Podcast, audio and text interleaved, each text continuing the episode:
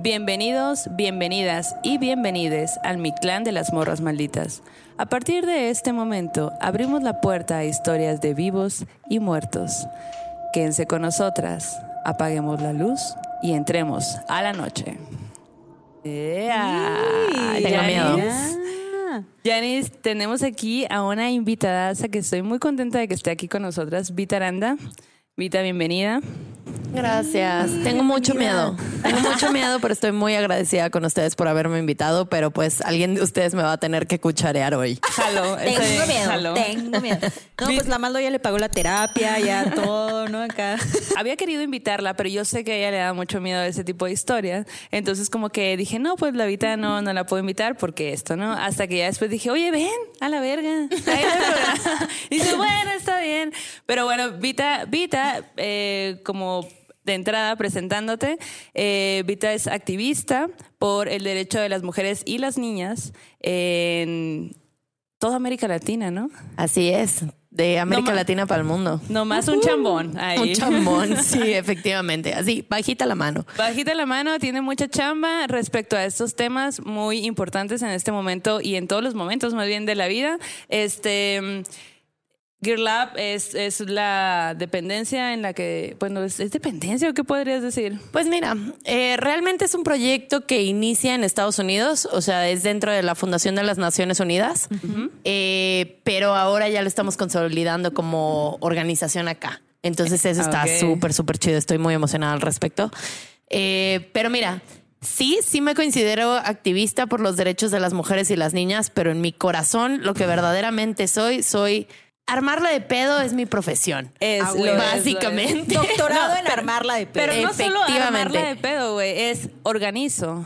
El va? pedo. El pedo. Organizo el pedo y hago que funcione y, y que explote desde adentro, güey. Es buenísima, güey. De primera mano lo sé. Lo sé. qué labor tan admirable, la neta. Sí. O sea, como que Armarla de pedo, que- sí. O sea, la neta sí, lo decimos acá y nos reímos, pero neta, aventarte el pedo, armarla de pedo, es otro pedo. Sí, la neta es que sí. O sea, sí es muy necesario. Sí creo que hay muchas cosas en las cuales como que todas las personas vamos navegando y vamos aceptando y así, pero todos estamos incómodos, ¿no? Y entonces de pronto es como que nos quejamos entre compas, entre vecines, entre eh, compañeros de trabajo y de pronto es como, güey, ¿y si la armamos de pedo en conjunto? Vale. Pero vamos sí, a armarla es de pedo. importante siempre tener un grupo de personas, a la persona que decida empezar todo, ¿no? Necesitamos a alguien que organice y esa persona es Vita aquí en, en mi vida al menos. Qué chido. Oye, pues muchas gracias por venir. Sabíamos que justo te causa un poco de conflicto escuchar los programas de noche, pero que aceptaste venir aquí a, esta, a este capítulo a compartirnos historias que te han pasado.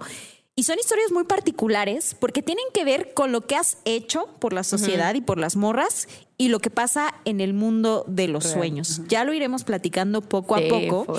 Pero ¿qué les parece si allí en casa preparamos nuestra bebida favorita, nos ponemos listos, listas, listes? salud? Sabemos que mucha banda, güey, la neta es que trabaja, hace tareas y se motiva. Se, este, este podcast es como, sí, voy a acabar la tarea ahorita, no importa, las voy a escuchar, me va a dar miedo y ya no voy a dormir, ¿no? Entonces, qué chingón que sea eso. Wow, qué buena motivación. Claro, no, güey, obvio. o sea, y es lo que la gente nos dice. Oye, Vita, pero como, como te da miedo, vamos a hacer que no te dé tanto miedo Por favor. poniéndote caricaturas en la tele que no existe. Por favor. Estoy segurísima que terminando de acá voy a ir a mi casa a ver Disney. ¿Sabes? No, Sí, o sea, vamos a ir a comer mariscos. Da Ah, miedo. bueno, vale, jalo. Pero cada vez que, que tengas miedo con una de las historias, puedes darle un shot a tu Sí. a tus bebidas. Por Exacto. TV, empedada. Empedadísima. Bueno, pues hay una queja respecto a eso. La verdad que no. La verdad que no estoy Va, lista. entonces, ok, ¿estás lista listas. entonces? Ah, creo que sí. Yo, Eh, mi pero cuerpo, mi solo quiero decirle al público que si lloro, por favor no juzguen, ¿no? Entonces es lo único que tengo que Y decir. a los que nos ven por Spotify y estas plataformas, pues no se preocupen, no la van a ver llorar. pero ¿La van a sí van a escuchar? escuchar el moqueo. Ok, lista. No estoy segura, pero sí. Ok, listes en casa. Vamos con la primera historia de la noche, que, o de la madrugada, depende de la hora en la O que de la nos mañana, escuche, sí, de con la luz nos celestial, a huevo. Bueno, esta historia nos la comparte Miguel Castellanos, que nos escucha desde el Estado de México. Qué chingón, Miguel, un abrazo para ti. Y él nos dice que esto precisamente no es que le haya pasado a él, pero tiene amigos y amigas conocidos que son, adivina de dónde, amiga. Oaxaca. A huevo. Ay, por supuesto. es que Y yo iba a decir Sonora. No, no, no, no. Es que ten- tengo es- tenemos esta onda de que, güey, en Oaxaca pasa todo. ¿Quieres saber historia Todo. sobrenatural? Oaxaca, güey. ¿Qué Tienen pedo? ahí el monopolio de lo sobrenatural. Sí, sí está cabrón. Sí está cabrón. Compartan. Ex- exacto, exacto. Y bueno, pues esto le pasó a un amigo suyo que es de Oaxaca. Dice que hace varios años este amigo fue a las fiestas tradicionales de su comunidad, no especifica qué comunidad es, pero bueno, eh, los que hayan tenido este acercamiento o este contacto con los pueblos saben que pues estas fiestas son como, eh, fiesta en un poblado. ¿no? Y se hace la pachangona y en la madrugada pues termina y pues mucha gente regresa caminando a casa, ¿no? En la oscuridad porque no hay un alumbrado como el de las grandes ciudades y pues la gente pues regresa así caminando a sus casas. Entonces este amigo va con su familia a la fiesta de un pueblo celebran todo acá, chingón, no sé qué. En la madrugada, onda 2, 3 de la mañana, Always. dicen, es hora de volver a casa, pero ellos estaban unos pueblitos adelante, entonces tenían que caminar, güey. El toque de queda El, sobrenatural. el toque de queda sobrenatural, por supuesto. Entonces, como van en grupo, pues para ellos es como que normal, ¿no? Van platicando, no sé qué, no sé cuál, y de pronto ya muy cerca del- de su pueblo, ven que en una como que parte del monte, porque imagínense el paisaje nocturno, oscurísimo, eh, con este olor a hierba, ¿no? Claro. Con el monte a Qué- oscuras, sí. alumbrado solo por la luna, si bien te va, ¿no? Y si no, pues muy, muy oscuras. Y entonces ven en una de las lomitas que hay unos niños jugando. Y entonces ellos dicen, ¿qué onda con los morritos? Pues, ¿no? Los ven jugando y dice que son varios niños que están en círculo y que están jugando con una pelota que se la están aventando. Ok. ¿no? Entonces los niños muy en su pedo. Ellos, cuando ven la escena, A las 3 de la mañana, Claro. niños jugando en círculo casual. claro, como que lo ven y dicen, ¿qué pedo con estos niños, no? Pero como que normal, pues, ¿no? Mientras se van acercando, porque tienen que pasar cerca de los niños para llegar a su comunidad, ven que los niños en realidad tienen facciones de ancianos. que son un círculo de niños pequeños, como dicen, no son más altos de 1,20, o sea, chiquititos, Ok. todos con facciones de ancianos, y eso con lo que juegan no es una pelota, sino es como algo que tiene fuego. Órale. Los niños jamás reparan en ellos. Los niños están en su onda. Ellos, cuando pasan junto a los niños, los ven, sienten este escalofrío, ¿no? Por todo Claro. el cuerpo, y todos dicen, güey, vámonos de aquí. Claro. Se echan a correr, así llegan lo más rápido posible al pueblo, y dicen, nunca se nunca supieron qué era.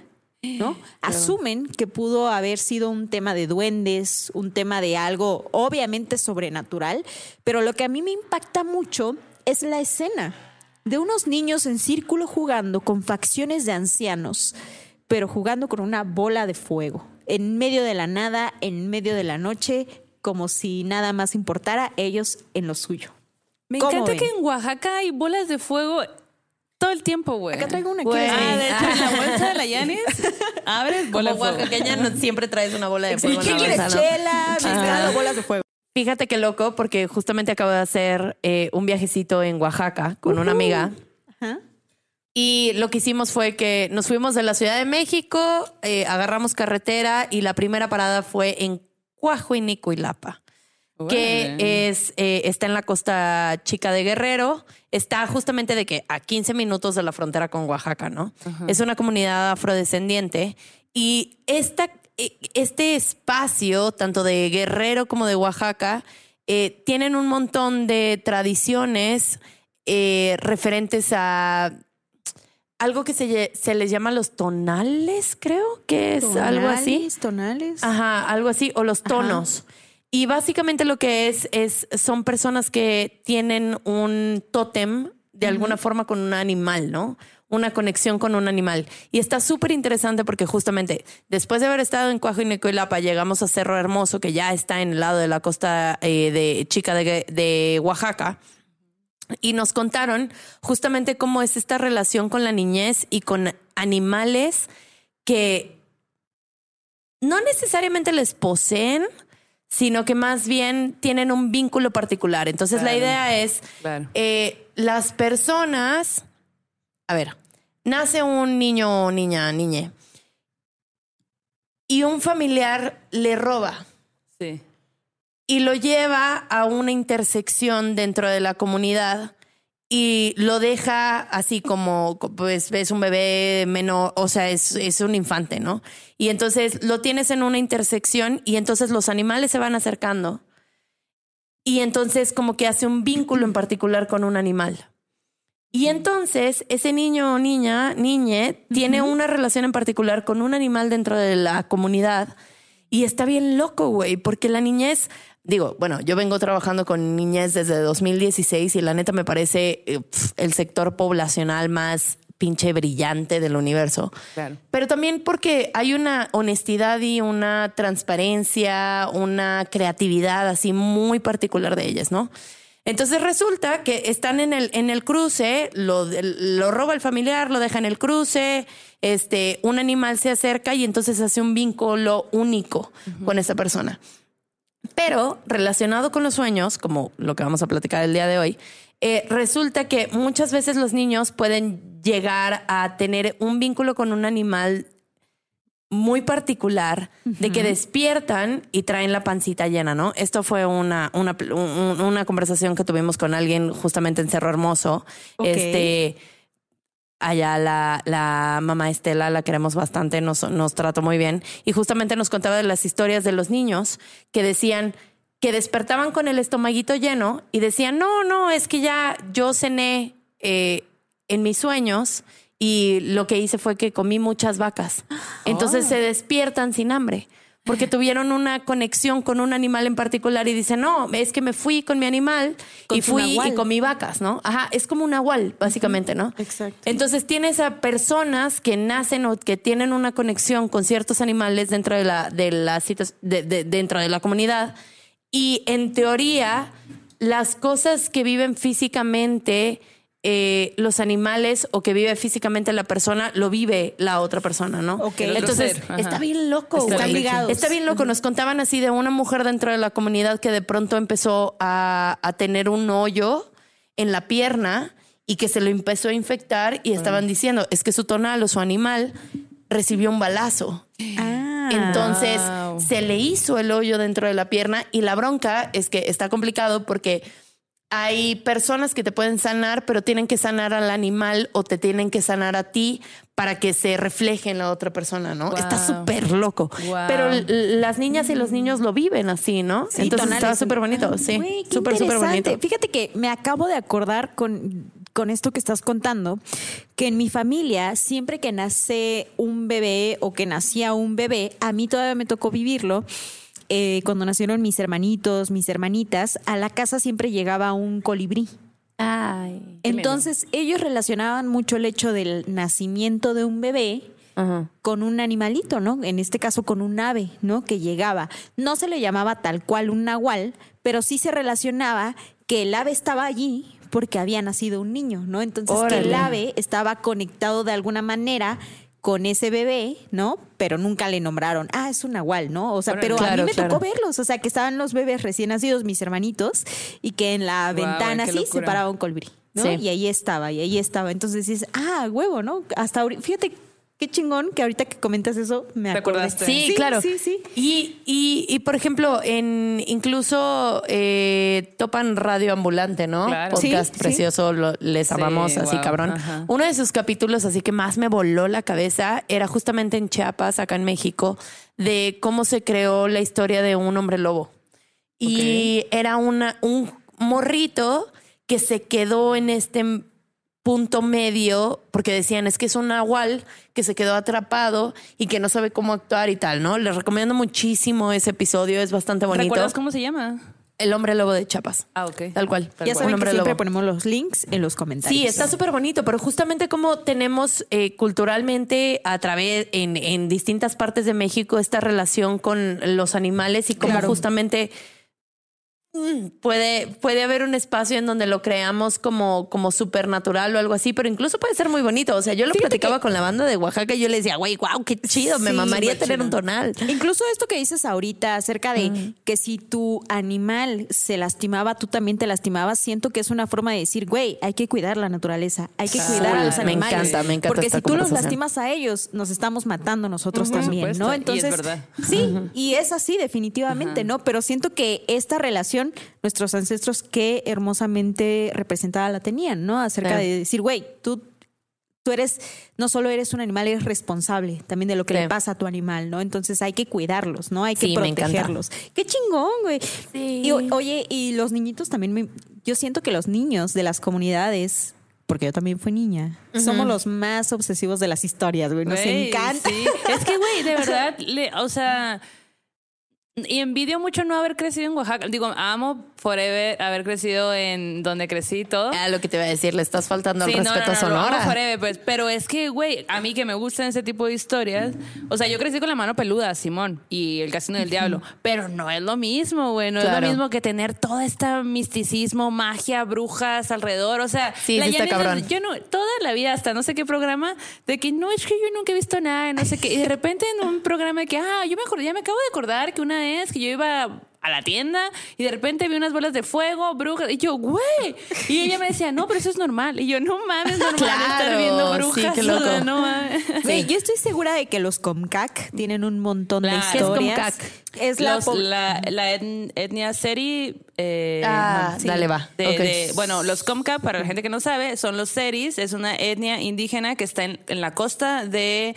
eh, de Sonora, que es como Bahía de Quino en específico, ¿no? Y, y ellos como que eh, cuidan o están ahí alrededor de la isla del tiburón, que la isla del tiburón es una de las más grandes de todo el país. Y es muy poco explorada. Y ellos, pues, como que están ahí cuidándolo. Entonces, es muy bonito. Tienen mucha, mucha historia, mucha cultura, mucho todo. Eh, lo que no tienen es recursos, no, o sea, viven muy mal. Eh, de hecho, ahorita, Sí. eh, si pueden buscar algo de eso, hay mucha campaña para llevar agua, para llevar alimento. de hecho, hay, hay amigos míos que están haciendo cursos con ellos para que aprendan como el auto, auto todo, ¿no? Autocultivo, no sé qué, y tú puedas hacer y al final vender. Y entonces está bien, se está, se está eh, intentando, se está haciendo un esfuerzo por sacar, sacar adelante a esta, a esta, a esta gente. Y bueno, obviamente hay mucho interés de todo tipo, eh, pero pues bueno, desde esta trinchera lo que podemos hacer es visa- eh, visibilizar lo que está sucediendo y de, si podemos de alguna forma u otra, pues apoyar, ¿no? Sí. Justo eh, Comcac estaba viendo que significa eh, gente de arena. Qué lindo. Sí, como, ajá. Sí. Y ellos decían justo que lo que están tratando un poco es de erradicar la palabra seri, que es como les pusieron, Sí. pero que dicen que Comcac, que es como, como ellos se llaman a sí mismos. y entonces lo que dice la Maldo, está bien interesante esto de que se está visibilizando y la gente los está como que se está sumando. Y yo creo que a partir de esas conexiones pueden salir un montón de historias. Yo Claro. conocí apenas a una rapera que se llama Sara Monroy. Sí, es mi amiga. Que es bien chila. Es súper güey. chila, güey. Que ¿Sabes, es una hecho, rapera eh, con ajá, cac. con cac, Es que una Sí, por ¿Fue la de inercia, la no sé. foto? ¿Sí? No. No, No. ah, es su prima. La- Ah, perdón, perdón, es algo interno, pero pues yo me llevo mucho, yo he hecho varios proyectos ahí con ellos y conozco a gente de la comunidad, entre ellas está Sara Monroy. Que tiene un Sara- disco que se llama Viento y Vida. Ajá, Sara es, Mm. es rapera. Eh, que rapea en, en Comcac. en Comcac. Y, y una cosa muy importante que me gustaría recalcar es que hay muchas eh, lenguas eh, que pues, en todo el país, ¿no? Pero se dice que la, la lengua de Comcac, o sea, de, de los seris, es una de las más difíciles porque dentro de, de esa misma lengua hay variantes, ¿no? Sí, sí, y hay sí. muy poca gente que lo habla. Obviamente, obviamente, no, o sea, lo digo porque ellos no son mexicanos, ellos son dentro de su cultura, son Comcac. Ni entremos en ese tema porque la voy a empezar a armar de pedo. O sea, ¿qué es México? Ah, no te. Pero sí, Bueno. o sea, los territorios, ¿no? Ajá, claro. Entonces, ellos están muy, o sea, protegen su territorio. Y obviamente cuidan mucho quién entra, quién sale, se dan cuenta de todo. Y de hecho es misticísimo. Todo lo que hay alrededor de ellos. Yo recuerdo que a mí me hablaban, ¿no? De eh, Punta Chueca, de desemboque, todo esto, y, pues porque Bahía de Quino está a una hora, a una hora de Hermosillo, pues, ¿no? más o menos. Depende de cómo vayas. Es una carretera recta, entonces como que... Eh, y me tocó ir, ir grande a conocer todo esto, ¿no? Y recuerdo cuando, cuando fui, fui a grabar un video de Héctor Guerra, ahí luego lo ven, pero llegué de noche, recuerdo, y cuando llegamos había, había eh, chicos ahí con armas y todo, porque tienen su propia Claro. milicia y todo, y, y nosotros íbamos así que hola, y de que, ah, los estábamos esperando. O sea, hacen un chingo de cositas que tú dices, pero ¿cómo? Y preguntas, yo con Claro. Sara, Sara, o sea, Sara es mi amiga y eh, eh, convivió con ella muchísimo, ¿no? Y de repente hace comentarios como que me voltea a ver y me dice, jaja, se ríe de mí, güey. Yo, explícame, pero es como si ellos dijeran, como hay cosas que ellos ven que para ellos es tan normal. Es que incluso, o sea, eh, se sabe que el sapo es, es del territorio Sí. de lo que ahora se conoce o lo que conocemos como Sonora, ¿no?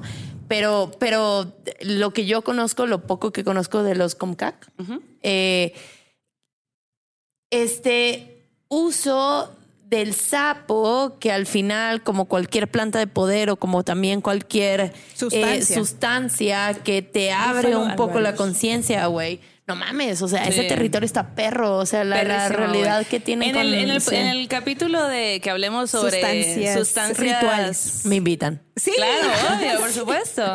Eh, le- les contaré mi historia de cuando yo fui a hacer Búfalo Alvaros. Justo en una ceremonia que ellos estaban, o sea, literal éramos yo y mis amigos, o sea, éramos bien poquitas personas y, y- y el chamán estuvo ahí haciéndonos una ceremonia Claro. a nosotros solamente y fue increíble.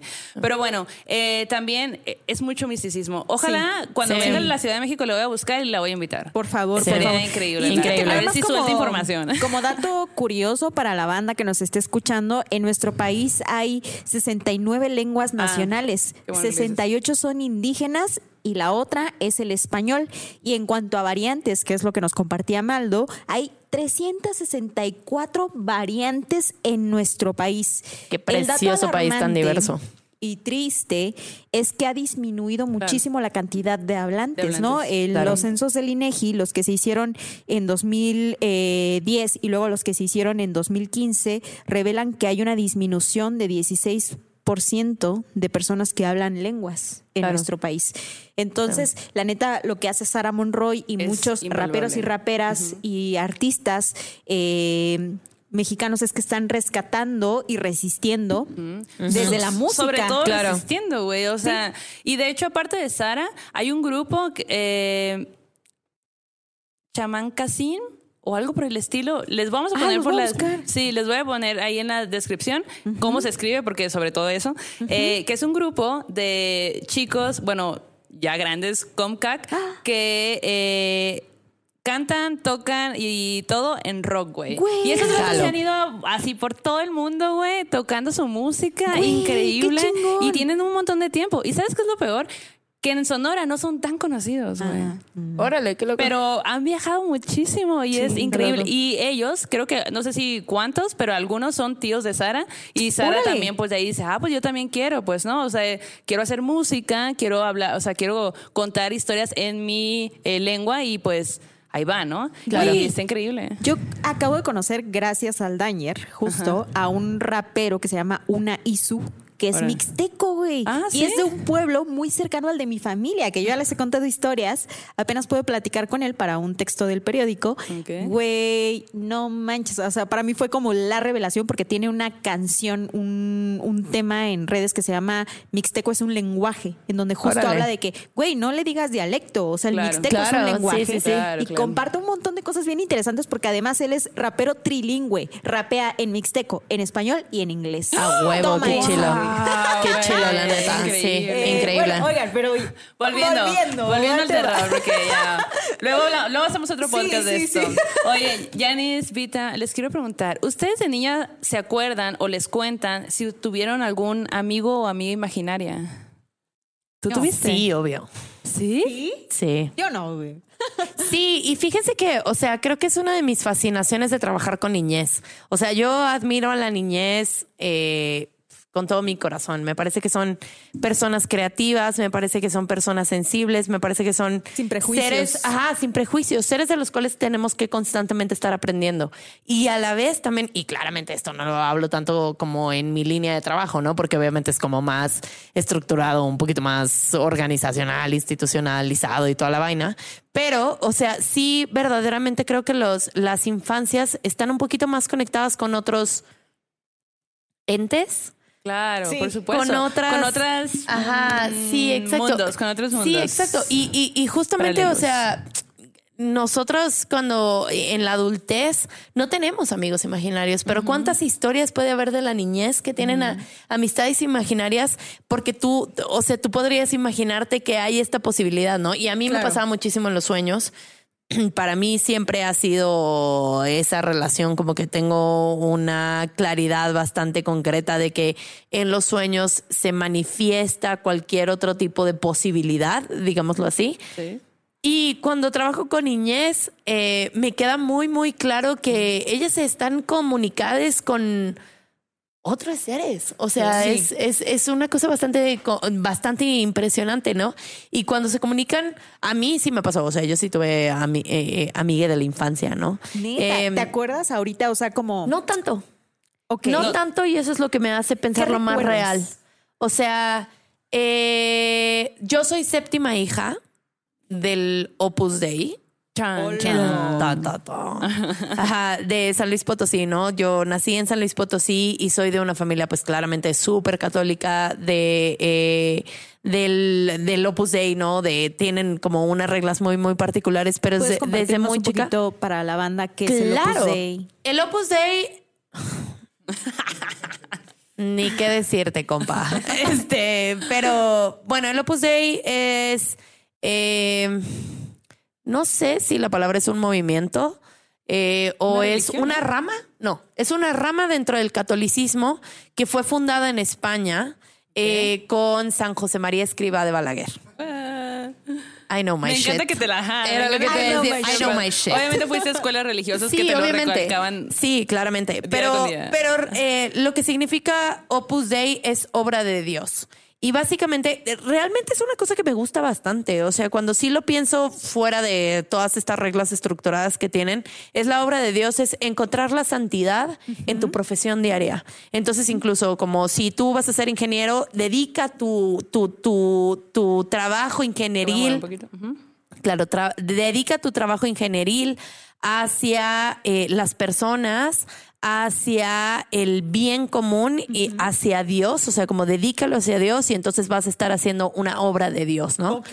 Entonces, la neta, o sea, cuando lo despegas de esta estructura tan religiosa, es muy bonito porque entonces estás tan pensando obsesiva, en... ¿no? Ajá, exacto, estás pensando en el colectivo, estás sirviendo hacia las personas a partir de las habilidades que tú tienes y a la fecha lo creo, ¿sabes? Claro. Eh, pero sí es una estructura como muy, muy patriarcal en donde eh, los hijos que Dios te mande, el hombre es el proveedor, la mujer es la que está en los esquemas de cuidados y de servicios y bueno, nada, pues no al nos final... importa la naturaleza, sigan pariendo, está bien. Ajá, whatever.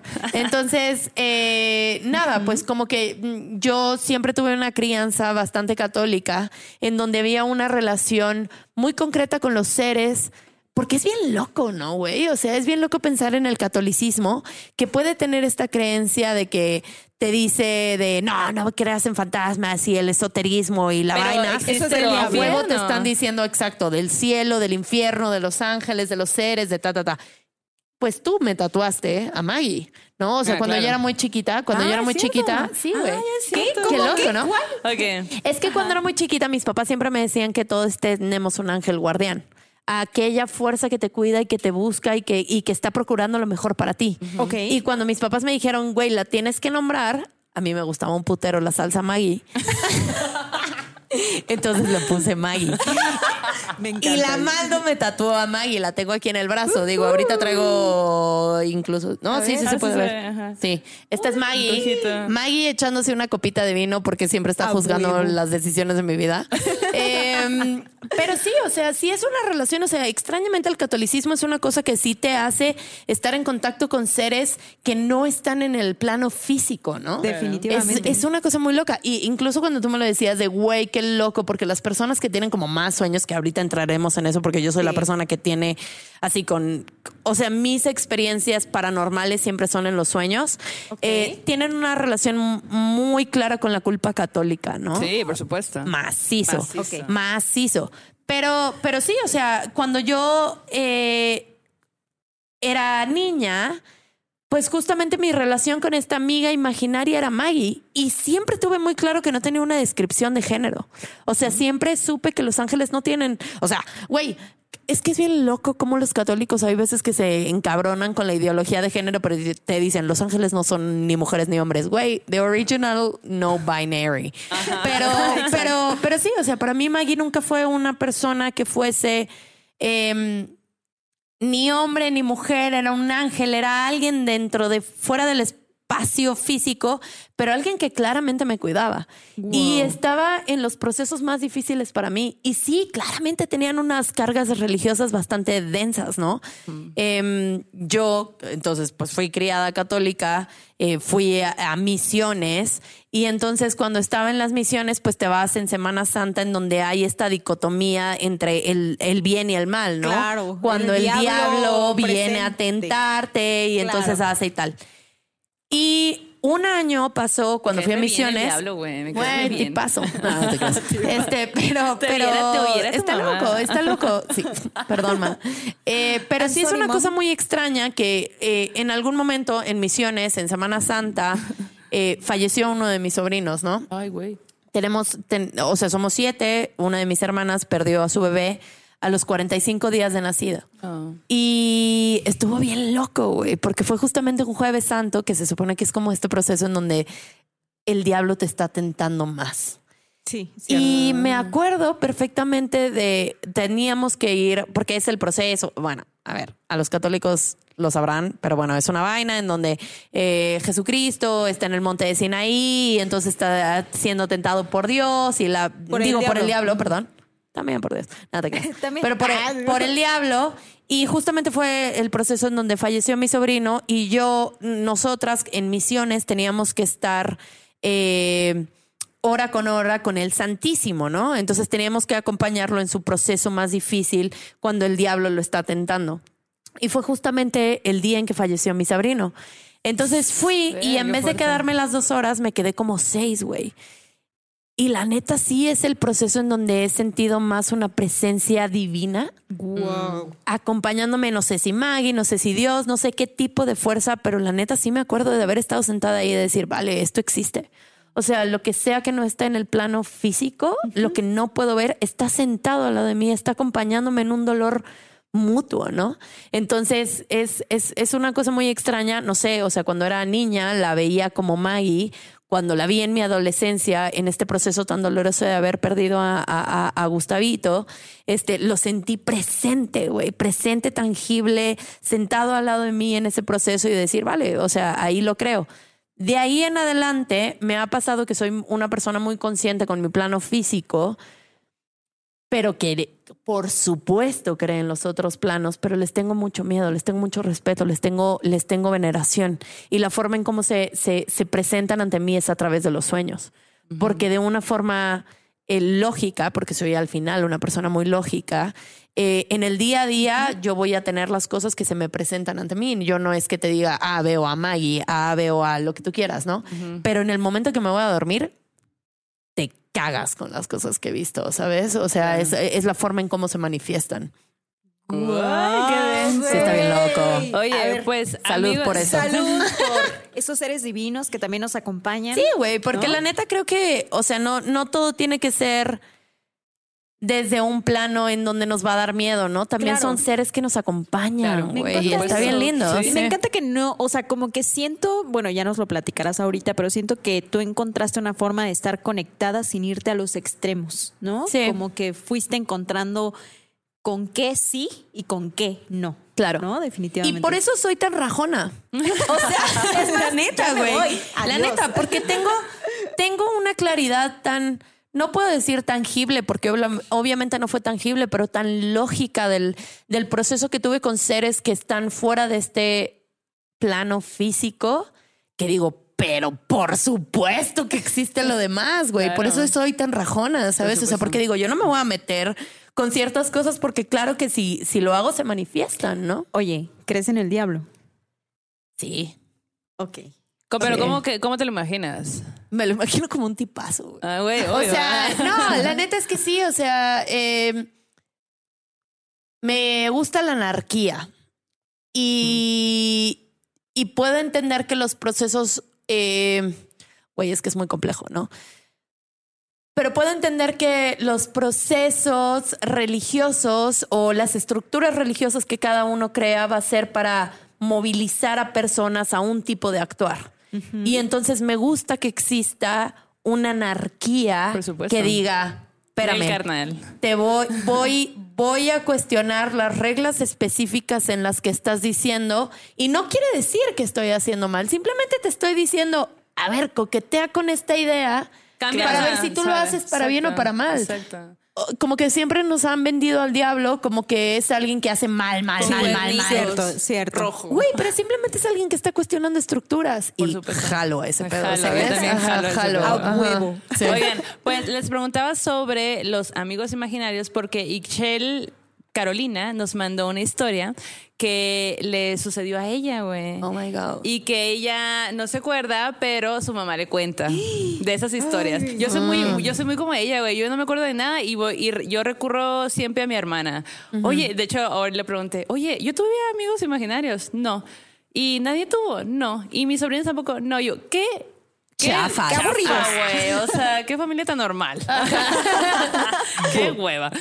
Bueno, pero Ixchel nos cuenta que su mamá le cuenta que cuando ella era bebecita, eh, una vez, en una ocasión, la mamá estaba en la cocina y ella estaba como en su cunita en la sala, ¿no? ¿Qué es ese ruido que está sonando por allá? Es un ente Puede ser sonidero. un ente. me quiero ir a mi casa. Ayúdame, Dijimos de lo del show, ¿te acuerdas? Ajá, sí, es verdad. Eh, es. bueno, Sí, shot, shot. ella estaba en la cocina, digo, la mamá estaba en la cocina y ella estaba en la sala en su cunita. Y que de, pronto la mamá, mientras está en la cocina haciendo lo que tiene que hacer, no sé qué habrá estado haciendo, pero que empieza a escuchar que, que Chel está como, como quejándose, ¿no? Y como que dice, eh, No me había dado cuenta que había llegado y me cagué encima, güey. aquí hay un ente, hay varios entes en este Ay, set. Dios mío. Pero bueno, eh, bueno, entonces, sala, cocina. Ella, la mamá escucha como Ixchel de bebecita se está quejando, como si alguien la estuviera molestando. Entonces decide ir a la, a la sala a ver qué pedo. Y, y cuando está por llegar, ve una sombra pasar. Entonces, Ya me quiero ir a mi la casa. ma- Tómale más. la mamá dice, ah, no, o sea, como que en su subconsciente piensa, ah, pues es Cecilia. Cecilia era la chica que le ayudaba ahí en su casa, ¿no? Y regresa a la cocina a hacer lo que tienen que hacer. No pasó ni un minuto y Cecilia, junto con su otra hija, entran por la puerta de atrás. Entonces la mamá, mm, asustadísima, porque ella claramente vio una sombra, pero estaba mucho más asustada de algo, de un hombre, o sea, de alguien. Claro. De alguien Los humanos hay veces que son más Claro. Eh, ella peligrosos que los entes. Sí, definitivamente. Definitivamente. Entonces, estaba más asustada de un humano que de un ser sobrenatural, pues, ¿no? Y cuando vuelve, es- dice que solo alcanza a ver como un rayito de, como de, como si fuera un rayito de algo que desaparece y se desvanece. Donde está ella en, en la cunita. Y bueno, eso sucedió cuando ella era bebecita. Pasa el tiempo y Ixchel empieza a tener una amiga imaginaria a la que le llama Uma. Que el dato curioso es que la mamá como que se saca mucho de onda porque su, herma- su hija, su, su hija mayor, tenía un amigo imaginario también de bebé y le llamaba Uma igual. Órale. Y eso está bien curioso, güey. ¡Qué pedo! Ajá. Entonces, pues Uma y, y ella se llevaban a toda madre. Como que todo el tiempo ella estuvo hablando de Uma, Uma para aquí, Uma para allá y lo que sea. Cuando ella tiene cinco años, ah, porque algo que dice, yo creo que lo primero que dice Ixchel es, yo era una niña bien bonita, pero bien berrinchuda y, llorona, yo era bien berrinchuda y todo como que lo, lo menciona tantas veces como que mucha gente se lo, re- se lo vuelve a decir, ¿no? A lo mejor su mamá y su hermana, ay, eras bien berrinchuda, eras bien llorona, ¿no? Entonces, ella dice que cuando tenía cinco años, la mamá quería que se metiera a bañar y ella estaba haciendo un berrinche, no, no quiero, no sé qué, ¿no? Pues porque cinco años, no sé, rebelión. Y rebelión contra el baño. Y este, y, y ya, pues, ¿no? Como que la convence por fin. Y le dice, ándale, ya, quítatela, vete, vete desvistiendo, ¿no? Y en eso la mamá va al cuarto a buscar la ropa que le va a poner después. Y mientras la deja ahí en el, en el baño, como de vete cambiando, ¿no? Y la mamá cuenta que mm, mientras iba al cuarto, pues iba así como de, o sea, escuchaba Quiero escuchar el resto de esta historia. escuchaba a, eh, a Ixchel de que quejandito, ¿no? Imagínate una niña de cinco años de no me quiero bañar, no sé qué, y llorando y el berrinche, ¿no? Entonces la mamá cuenta que hasta se iba riendo de ay, pinche chamaca berrinchuda, llorona, ¿no? Ajá. Y. Y ya, pues no. Entonces escuchaba, escuchaba el berrinche mientras se lleva al cuarto y de pronto empieza a escuchar que Ixchel empieza a decir, no, es que no me quiero bañar. No, ella es buena, déjala, no, está bien. Entonces, como que la mamá se saca de onda porque dice, es que es como si le estuvieras contestando a alguien, Claro. ¿no? O sea, ¿con Sí, quién ¿con quién estás está hablando? Y empieza a prestar más atención. Y de pronto, de la nada, güey, escucha una voz de una mujer súper Ya emputada que le dice, ya cállate, llorona. Pero ella, la mamá dice que la escuchó que venía del, del, del Del baño, baño. ¿no? Y sale corriendo al baño donde estaba ella y la ve y como que intenta hacer para, o sea, como actuar normal para no asustarla. Y le pregunta, ¿con quién estás hablando? Y que, y que Ixchel dice, con Uma. Y ahí como que la mamá dice, verga. Ya me quiero ir a mi casa. No manches. Güey, no, y la neta me hace pensar, cabrón, en una historia de mis sobrinos, güey. O sea, Ajá. tengo mi hermana más grande se llama Tita, eh, una vez más. Güey, a mí me decían tita de chiquita. Oh my ¿Sí? God. Janetita. Oh. Este, Tita es mi hermana más grande. Eh, yo soy la séptima, ¿no? Ella es la primera. Y vivía en una casa en donde le pasaban cosas bien raras. ca- Que nos mande historia. Bien. Sí, la verdad es que sí, Tita, conéctate y ella cuéntanos es, tus Ella historias. es muy religiosa. No, ni de pedo. Pero bueno, es que, que justamente crecimos en contextos muy, muy católicos. Una vez más, José María escriba Balaguer, en fin. Eh, ella tiene tres hijos. El más grande, cuando era chico, podía ver cruces de colores encima de la gente. Ay, guau, como, Como Laura. Laura. Súper locos, sí, ajá, cruces de colores encima de la gente, pero vivían en una casa en el centro de San Luis Potosí o cerca del centro de San Luis Potosí, en, en una calle que se llama Carranza y en fin, era una casa bastante vieja y le pasó muchísimas veces en donde eh, de pronto Eric, mi sobrino más grande, que ahora tiene que 25 años, Wow. este, estaba, estaba platicando y hablaba solo y jugaba. Y entonces le pregunta que era el, el, el mismo que veía las cruces de colores. Ajá. Y una vez, nada, como que platicaba y tal, y no sé qué. Y Tita, mi hermana, lo, de, lo desacreditó como, claro, el amigo imaginario, dale, se está entreteniendo, tal, la chingada. Y una vez que mi sobrino fue a mi casa, dijo, ay, él es el señor que me visita. Y fue como, ¿qué? Sí, él es el señor con el que juego en la casa. Y era escriba de Balaguer, ¿no? O sea, ¿Qué? como con el del Opus Dei. No. Está bien trippy, sí, está bien raro. miedo, Entonces, ¿cómo lo güey. teníamos clavadísimo dentro de la estructura? Pero luego justamente pasó.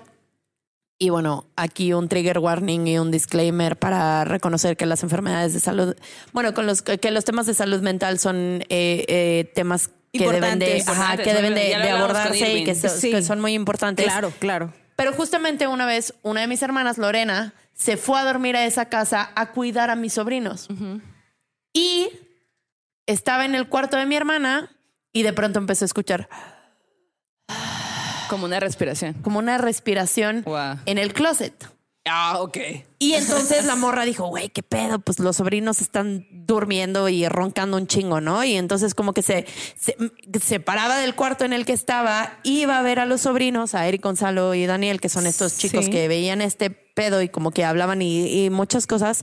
Y nada, y fue y fue y vio y nada. Y cuando llegaba al cuarto no se escuchaba nada, pero regresaba Volvió otra vez. y otra vez. Una respiración cabrona, Ay, ¿no? eso sí, qué miedo. Güey, sí, está cabrón. Ay, yo voy a tomarle Y shot. entonces la morra, ajá, sí. Shot, shot. Y entonces mi hermana dijo, güey, me estoy cagando de miedo, no está mi hermana, no está mi cuñado, voy a agarrar a mis sobrinos y me lo voy a llevar a mi casa, o sea, a la casa de mis papás, ¿no? Y entonces nos fuimos a la casa, bueno, se, se llevó a los hijos a la casa y estaban ahí y de pronto horas después eh, recibió una llamada que uno de sus mejores amigos se había suicidado, ¿no? Qué puto trip esa casa, güey. O sea, esa casa tenía una relación bastante extraña en comunicación, Paranormal. ajá, paranormal, ¿Y viven ¿no? ahí aún? No, no. Se mudaron ¿La después de eso. o- Se pasa- no, pues, o sea, eh, Rentaban rentaban, ahí. ahí. Ok, ok. Rentaban ahí y se mudaron, ¿no? Wow. Pero, güey, qué trip, ¿no? O sea, como trip, en ese espacio en específico, mi sobrino veía o dialogaba con una persona Claro. Que él que él no reconoció topaba, como- que él no topaba, después. pero que luego reconoció después como un santo o como una persona eh, fuera de este plano, o sea, alguien muerto, y como después otra de mis hermanas vivió la muerte de alguien o escuchó Está la muerte de alguien loquísimo. en ese espacio, ¿no? Está bien Loquísimo. loco, güey. Sí, está muy loco, sí. Wow. Qué Gran denso, historia, güey. Está bien rarísimo. Sí, Sí, pienso un poco y recuerdo un poco lo que nos contaba Alexia en otros programas, ¿no? Que hay construcciones o edificios que ya tienen como que estos portales Que abiertos. ¿no? Sí, macizo Y esa casa hay lo que, tenía. hay que invitar a un arquitecto a ver qué, qué tal, ¿no? Que también hay Sí. historias de arquitectos. Sí. Oigan, pero lo que les quiero terminar de contar de la historia de Ixchel es que ella cuenta que de- después de que le pasó eso, a los cinco años, eh, en la adolescencia, ella empezó a tener pesadillas recurrentes que tenía, o sea, como que siempre Ay, soñaba no. lo mismo una y otra vez, que hasta la fecha sigue soñándolo.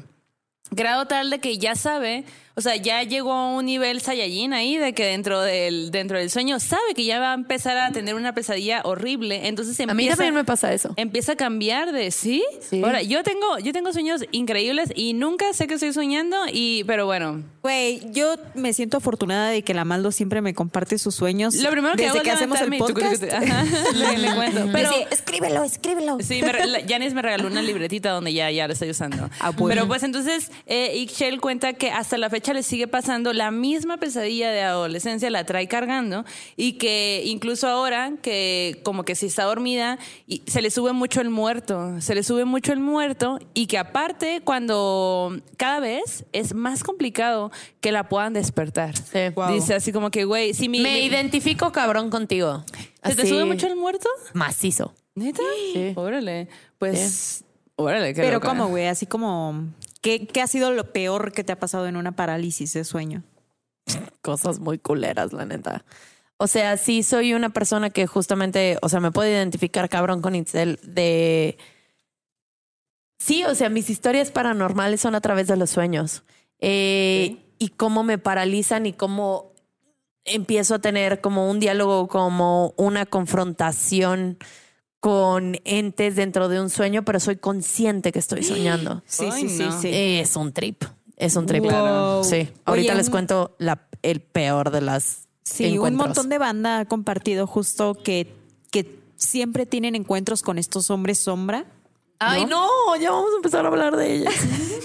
que siempre están allí, güey. Y que Sí. algunas veces son súper agresivos, otras solo están allí observando, otras acompañan. Güey, Güey, está ojete. A mí me pasó. Hombre sombra. Sí, o sea, estuvo duro. ¿Crees que, Em, perdón, perdón, ¿crees que el último sueño que te conté era un hombre sombra? Simón, güey. ¿Sí crees? A huevo que es que sí, yo, yo a no, huevo o que sea, sí. a ver, por favor, si la- las personas que nos ven, cuando a mí me dicen hombre sombra, yo literal me imagino una sombra donde no tiene características de nada. Este sueño que yo tuve tenía, era como pues, sí, yo, yo hasta traía un, como un jersey aguadito acá. O sea, como que yo sí recuerdo ese tipo de detalles. Pues nunca le vi la cara, pero sí, o sea, como que sí te daba un vibe de, de algo, pues, ¿no? No, yo la Cuéntanos neta. cómo son sus hombres, sus Sí. hombres hasta me da hombres culito contar esta historia. Oye, Sí. cuéntala de una vez. De una vez, a ver, voy a tomarle. Sí, la neta sí me da culo. Y esta es la razón por la que probablemente hoy voy a ver Disney y dormir con alguien, ¿sabes? Muy bien. Eh, pero bueno, a ver, yo soy una persona que tiene diversas cosas en materias de salud mental y entonces casi todo se manifiesta en los sueños. Por eso soy una marihuana. Porque la mota te hace no soñar. Ajá, y es una decisión. O sea, sí, sí, sí. Nunca había pensado en eso. Sí, sí, ajá, sí, sí. Y, o sea, las, las primeras veces que fui a terapia fue porque yo estaba teniendo terrores nocturnos. O sea, cinco de siete días a la semana estaba soñando ojete y me despertaba temblando y sudando y así, cabrón, ¿no? Y tenía estas parálisis duras de sueño, en donde justamente sientes que que necesitas salirte de tu propio cuerpo y no puedes salir dentro del sueño. Pero bueno, el chiste es que soy de San Luis Potosí, me fui a estudiar a Puebla, estudié en la Universidad de las Américas y eh, en algún momento decidí vivir sola, ¿no? Viví en un depa que estaba como a cinco o diez. Ay, me caga contar esta historia. Este Fuerza, fuerza. vivía como a cinco minutos del chico con el que estaba saliendo en ese entonces, o sea, era mi novio. Y me gustaba mucho vivir sola, ¿no? Era un, un espacio muy bonito. Pero bueno, este güey con el que estaba saliendo tenía pelo chino, era alto, era flaquito. Entonces, en fin, estaba un día durmiendo tranquilamente. A ver, ¿cómo explico el layout del, del, eh, cuarto. del cuarto? Haz de cuenta que tú entrabas al DEPA y entrabas directamente a la sa- a- al área de la sala comedor, pero luego, luego se veía la puerta que me llevaba a mi cuarto Ok. y había una cocinita X.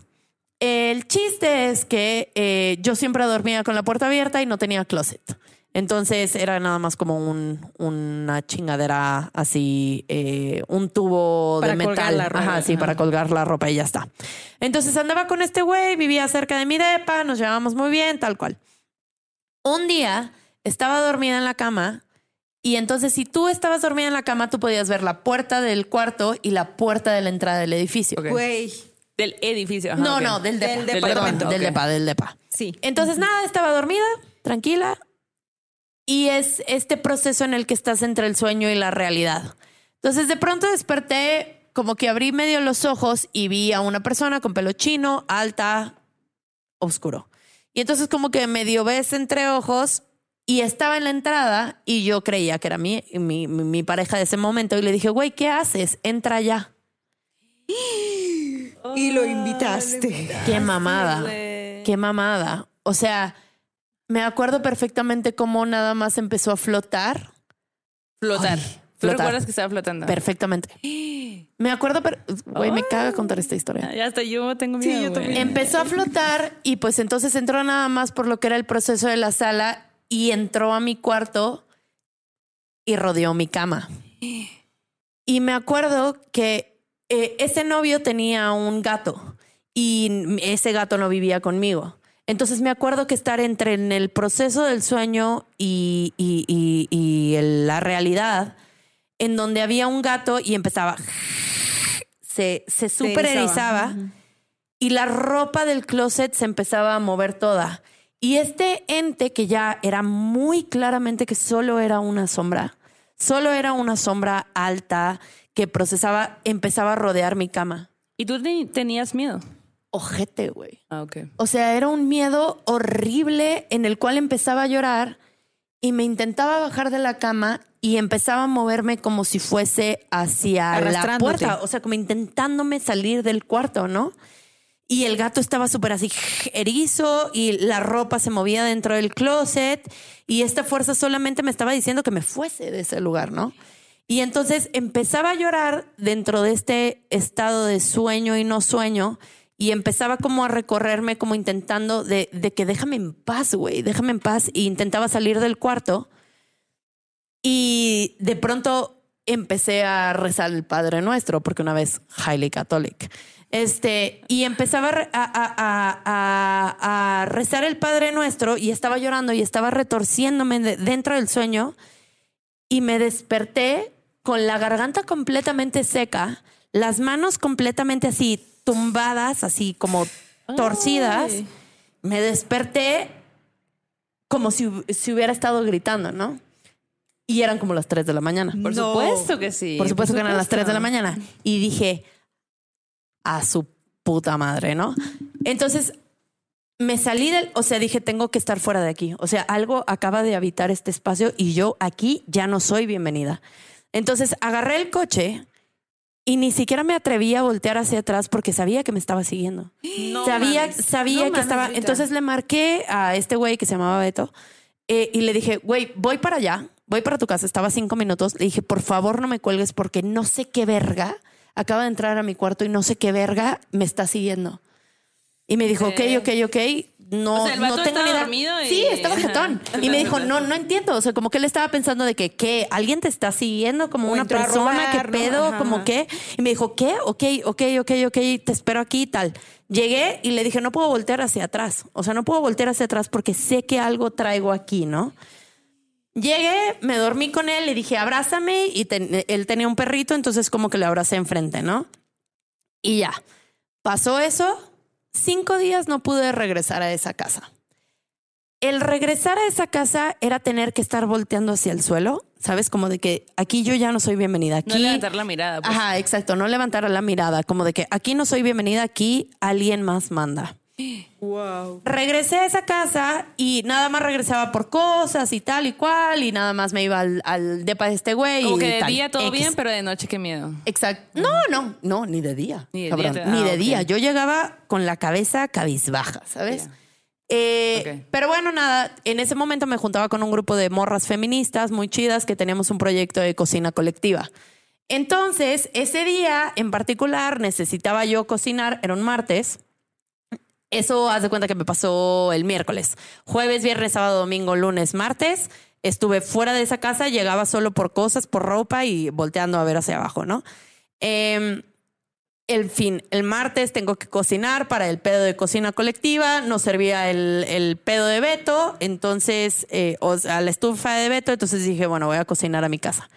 Pero le escribí a una de mis mejores amigas a la fecha, le dije, Silvia, güey, estoy en mi casa cocinando, me pasó algo culero, porfa, hay que conectar en Zoom.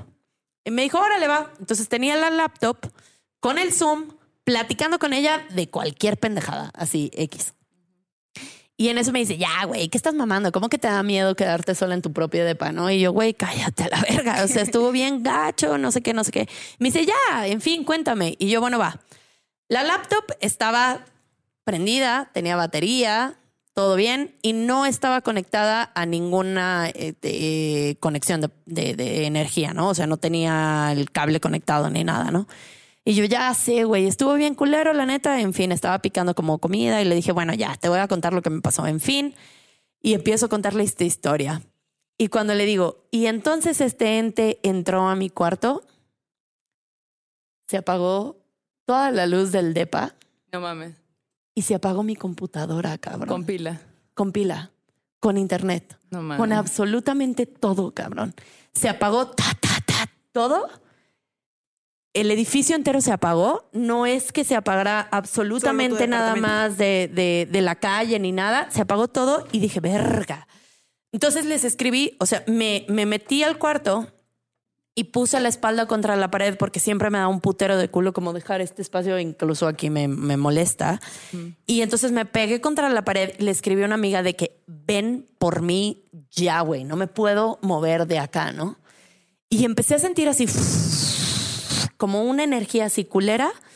Pasó mi amiga por mí, en fin, incluso Silvia me mandó por mensaje así de, güey, ¿qué pasó? ¿Por qué se desconectó? Tal, la chingada. Me fui a casa de una amiga, fue la primera vez que probé el clonazepam. Eh, porque tenía todo un ataque de pánico de decir, ¿qué verga acaba de pasar, güey?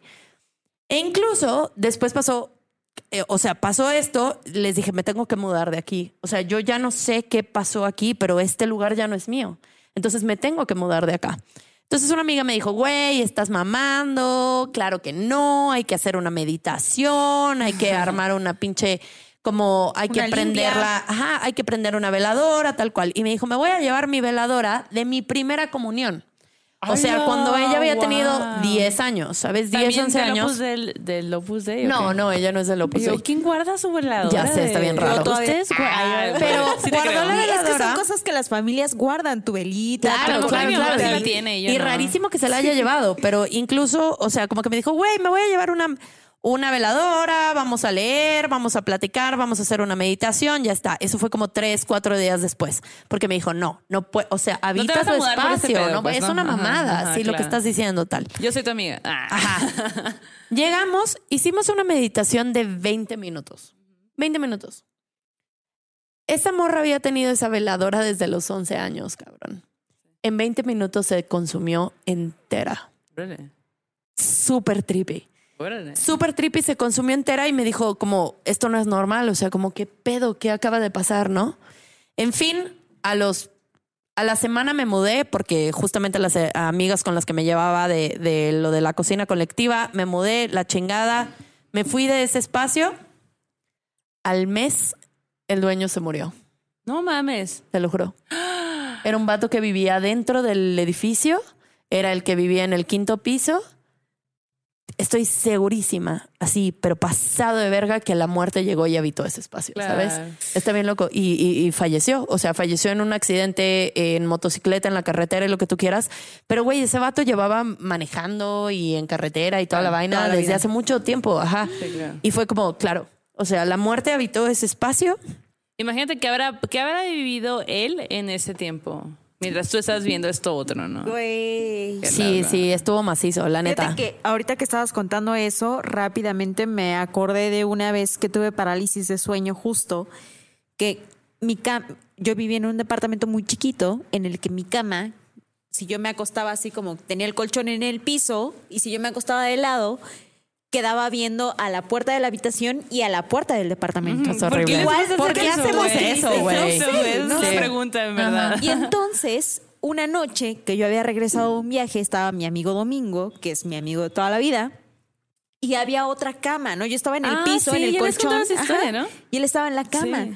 Pero me checó mucho lo que me dijo, lo que nos, nos acaba de contar ella, porque justo yo también vi, cuando me estaba Mm. quedando dormida, como una sombra, un ser humano, o no un ser humano, una ente. Un ente. sombra, ¿no? Con una figura humana, entró en el departamento, ¿no?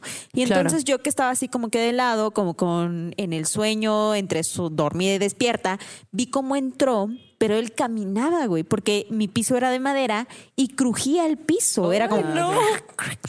A mí no me pareció extraño porque yo en algún momento dije, ah, ok.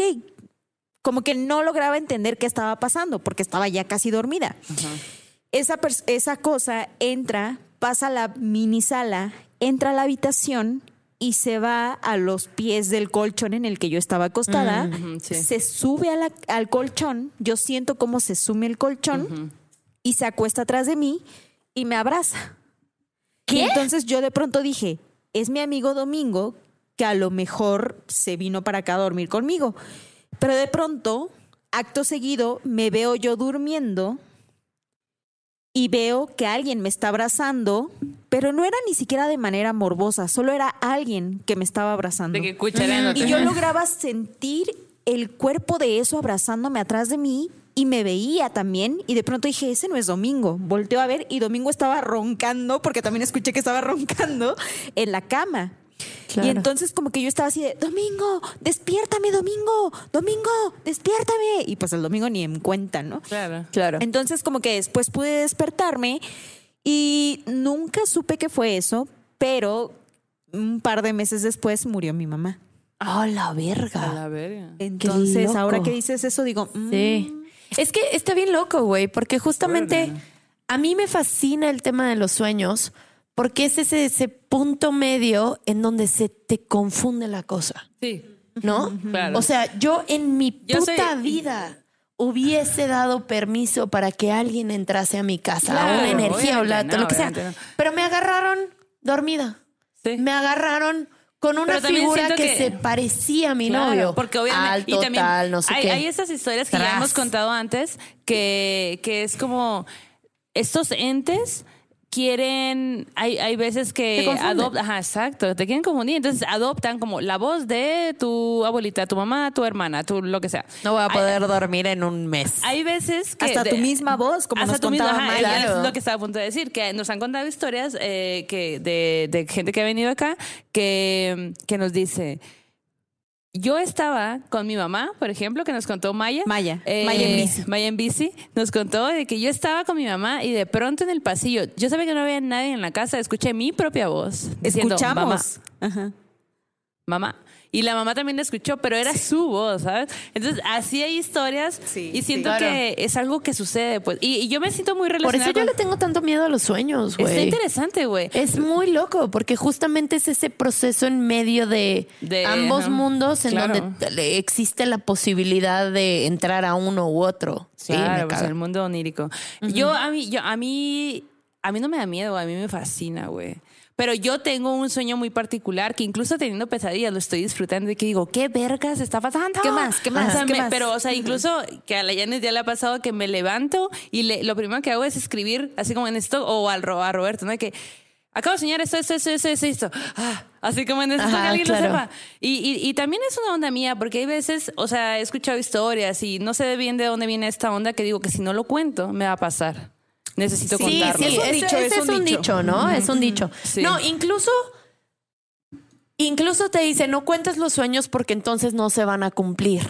Ajá. Por lo tanto, yo siempre cumplo mis, eh, yo siempre cuento mis pesadillas, Pues porque sí. digo, pura verga, esto va a pasar, Claro, ¿no? eh, claro. Entonces soñé esto, esto, esto, esto, para que no se manifieste en la realidad, porque según yo es como un dicho común, ¿no? De que, ay, no cuentes lo que sueñas, porque entonces Sí. no se va a cumplir. Ajá, sí, y en general como que cosas, ¿no? Como que Claro. proyectos que tengas y la, la, como que va mutando esa Sí, onda. sí. Sí. En específico a mí no es que lo cuente porque no se cumplan, sino que a mí me pasa, y ya lo he comentado en otros capítulos, que yo cuando sueño no sé que estoy soñando. Porque Mm. yo exactamente, en el- o sea, yo puedo estar soñando esto, es- esto que estamos viviendo, estar aquí en este set, puedo tocar la pared y que sea la pared de verdad. O sea, puedo sentir la pared en mi mano, puedo todo, todo. O sea, literal, la textura del papel, todo, en mi sueño. Órale, qué O sea, lindo. si- si es un sueño muy vívido, todos mis sueños son muy vívidos. Entonces, sí ha habido temporadas de mi vida donde no alcanzo a entender qué cosas son verdad y qué cosas es la vida real. Claro. Porque hay veces que en sueños te platico a ti, Vita, que eres mi compa, cosas que te quiero platicar. Y cuando te veo no te las platico porque siento que ya te las Que conté. ya te las conté. Y es algo que qué vivo loco. y, y- y que, eh, no, o sea, algún psicólogo que me diga. O Sí. sea, si te- Ayúdenla. Y qué bueno que lo sacas, güey. Qué bueno que lo sacas porque justamente, o sea, lo de la, el tema de salud mental, ¿no? La, la primera razón por la que fui a terapia fue por mis sueños. Fue porque cinco de cada siete noches despertaba sudando, pasándola así del culero y lo que tú quieras. Eh, y, y, y sí, o sea, he ido a terapia en distintas etapas de mi vida, pero casi siempre son porque son estas pesadillas culeras, terroríficas, en donde así veo a niñas con caras así. Me, me acuerdo perfectamente de este sueño en donde voy manejando en San Luis. Digo, qué odio San Luis. Bueno, o sea, lo que Te representa. odio, te Pero iba manejando en una calle como muy particular y de pronto nada más como una mor una niña se estampaba contra el coche Uy, no, qué miedo. mientras yo iba manejando y tenía toda la cara completamente rasgada y sangrada, los ojos en blanco y era como, ¿sabes? O sea, tal, y entonces ta, la atropellaba, ¿sabes? La atropellaba y yo decía, verga, güey, ¿qué pasó? ¿Qué pasó? Tal. Y de pronto nada más el clásico parpadeas y está dentro del coche, Ay, ¿no? sí, ojete, ojete, ojete, Claro ojete. sí. Entonces, claramente que no puedes descansar, claramente que no. ¿Qué tipo de representación tiene esto? Y sí, o sea, sí, o sea, mi consumo de cannabis es justamente porque era la única posibilidad de eliminar esto de mi día a día, Porque ¿no? te Entonces noquea, sí, ¿no? sí Así, creo, pum. sí, claro, full. Entonces como que sí creo que digo, güey, hay una relación bastante extraña en donde yo creo que yo puedo llegar a tener una conexión con otro plano a través de los sueños y a través, porque nunca he sentido que hacen mal. Ajá. De hecho, siento que piden ayuda de alguna forma. Ajá, bueno, Ajá. ajá, claro que también lo hemos hablado en ese. Sí, exacto. Y entonces como que me da miedo, pero no quiero estar en contacto con ese en- con esa posibilidad mía de entender otros aspectos Claro. y entonces prefiero apagarla completamente. ¿no? Y es totalmente válido porque al final estás viendo que existe algo más que se, se está comunicando contigo, pero te da muchísimo miedo y tú Claro. decides cerrar la puerta. Hay Claro, gente que, claro. que lo hablábamos con Alexia, ¿no? Que una sobrina, si no me equivoco, de ella soñó con Una niña. con una niña que la niña le decía, "Nece- quiero que me hagan una misa. Oh. Ajá, o sea, entonces yo ahí como que eh, eso, esa experiencia que, le- que, que ella contó, como que yo decía, güey, es que, ¿qué tanto? Y por las mismas experiencias que, que nos mandan y todo, digo, a lo mejor están en el otro plano, es sumamente difícil Claro. comunicarse en este plano. Y si alguien viene y te quiere comunicar, igual y escúchalo, güey, a lo mejor nada más necesita algo que le hagas un paro, güey. Sí. Que vayas y le digas a su mamá que la, la, la, o, a- o que lo que sea, pues, ¿no? Pero entiendo tu miedo, pues, ¿no? Sí, claro. O sea, me acuerdo, había un vato que conocí y que me dijo, güey, tú traes. A ver, este tipo de cosas en las cuales te dicen, güey, traes una luz muy grande, ¿no? A ver, en teoría las personas cuando pas cuando dejan de vivir en este plano están buscando una luz. Entonces me decía, tú eres una luz muy grande, entonces cuando seres están buscando la luz, pues obviamente tal vez la luz se ve muy lejos y ven, te ven a ti como una luciérnaga y entonces se acercan a ti. Entonces siempre Ay, me dijo, bonito. está lindo, Está está, lindo, lindo. pero a la vez no tanto. Ah. Entonces me dijo así como traes a un montón de entes que se están Pegando. pegando a ti y entonces estaría lindo que tuvieses una relación con ellos. Y tú Para ver qué pedo, Nel, ¿no? carnal. Ni de pedo, güey. O sea, me acuerdo Gracias, de una pero vez no. que estaba platicando de Prefiero esto no, gracias. y un reloj se empezó a mover. Hola. Estuvo bien loco, cabrón. O sea, estaba platicando. Sí, estuvo bien loco. Sí, sí. Yo, Pita. si yo te digo que tengo miedo es porque tengo Ya te entiendo. ya te miedo. entiendo. Yo pensé que era. No, bien, no, era por una mal, güey, porque la verdad, genuinamente decía, bueno, entiendo que le, que le dé miedo porque Opus Dei. Pero, y porque, pues. No, no, porque me ha pasado. Ya entiendo. mierda. Pero es que nunca me lo habías platicado. No, no, porque esto, no me gusta güey. hablar de esto, ¿sabes? Gracias, por eso te decía, güey, pero por eso me, me- da un mover. Estaba cabrón. O sea, empecé, empecé a platicar de una cosa como de tal y el reloj se empezaba a mover, o sea, como si, si las manecillas tal. Y volteé y justamente estaba platicando con mi mamá y una de mis hermanas y volteé y les dije, vean, se está moviendo el reloj. Y en el momento en que se voltearon, ¡pup! las dos manecillas se cayeron hacia abajo, ¿no? Ah, o sea, es algo que contra ti. Sí, sí, sí. O sea, e- e- ese vato me dijo eso, como que, como estas cosas de, güey, traes a muchos entes que se están apegando a ti porque eres una luz linda. Y pues obviamente en el proceso en cuando mueres, pues tienes que llegar a la luz y si la luz se ve muy lejana, pues vas a irte agarrando de farol Claro. en farol, ¿no? Entonces es una cosa, es una cosa muy extraña que yo decidí no estar en contacto con esta bien. posibilidad. Porque justamente te dicen así como de, güey, pues puedes hablar con ellas, puedes darles una posibilidad, Claro. vas a Pero también- acompañarles pero para en el eso proceso. Yo dije, verga. pues, ¿no? No, Claro. y no, también, no. como dice ella, es válido. una decisión. Claro, o sea, y sí. si súper tú válido. sientes que quieres y que tienes como que una razón para hacerlo, está chido. Pero Sí, si no, no, no. también está bien. Claro. O sea, sí, sí, sí, sí. Claro, claro. ¿No? Tengo una les amiga. estimo, les estimo, entes. Lo les respeto, deseo pero no lo mejor. No se me parezca. Pero lo mío es la gente viva. Entonces sí. Y no, ta- y no toda. Y no toda. Ni cierro no, puertas hombre, alguna. pura verga. Oye, eh, Quiero- terror en corto. Sí, entrar a terror ¿Qué en corto. En terror en corto tenemos la historia de eh, Jonathan. Jonathan Gómez. Ah, se- voy a dejar que él la cuente. Sí. ¿Ok? Oh my God. Bueno, aquí les traigo una historia más. Y esta es la historia del fantasma que no me dejaba dormir. Creo yo que era un fantasma, me gustaría pensar que era un fantasma. Este, yo estudié, bueno, yo hice la universidad, estudié música en Brasil. Y en un punto de finalizando pues la carrera, tenía que estaba con poquísimo dinero y estaba viviendo en la casa de un amigo, se lo estaba cuidando. Y esta casa tenía tres cuartos y bueno, en uno de esos dormía yo. Eh, y porque pues le cuidaba la casa y eso. Como eran mis últimos meses en, en Brasil hasta tener que regresar a Ecuador, eh, dormí ahí y la casa era bastante tranquila, la verdad. Pero mm, yo recuerdo que hubo unas noches que la casa se ponía como pesada, como, como extraña y no sabía bien qué estaba sucediendo. Entonces, eh, no, le, no le hice mucho caso porque pues yo tenía que concentrarme en mis exámenes finales, en la graduación y así. Y sucede que una noche me prenden la luz. Yo estaba dormido y me prenden la luz. Y me desperté porque no fue solo que me prendieron la luz, sino que sentí algo. Entonces me senté un poco extraño, no sabía qué hacer y decidí apagarle y volver a dormir.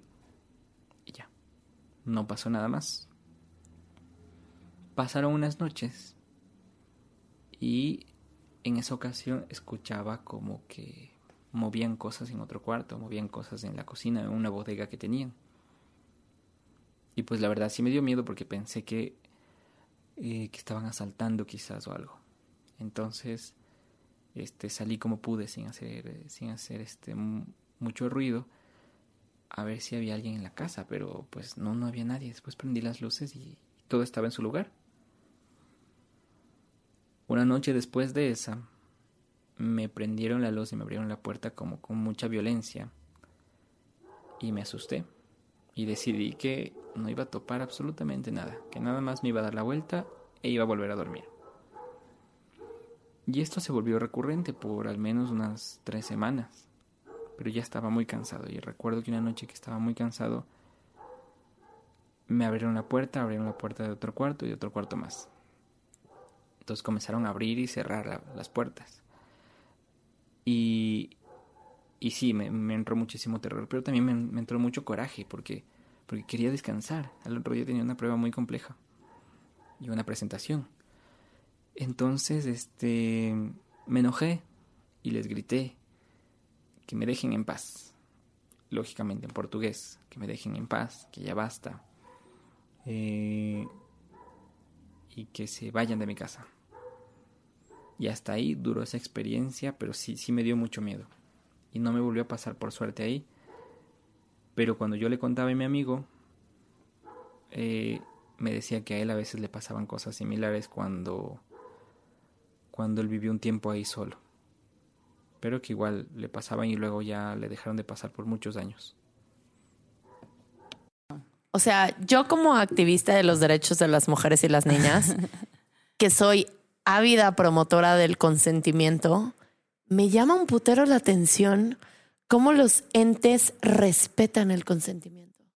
Ah, sí, sí. O sea, si tú volteas y les dices, ya, hasta aquí, aquí no cabes tú, no cabe tu energía, no puedes darme más. O sea, como cuando tú dices aquí solo cabe la luz, el amor, la honestidad, la ta, ta, ta, ta.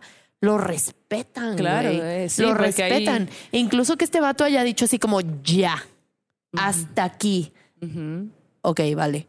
Y entonces molestan a alguien más. No molestan, pero se hacen presentes ante alguien más que no les ha puesto el límite. ¿No? Qué loco. Sí, loquísimo. La verdad es que sí está loco. Jonathan es una persona que siempre está presente en el podcast, ¿no? Está escribiendo mensajes en el chat, está ahí. Entonces, que nos mande la historia, pues está increíble. Y, justo como, como lo dices, ¿no? Como de poner un alto, incluso.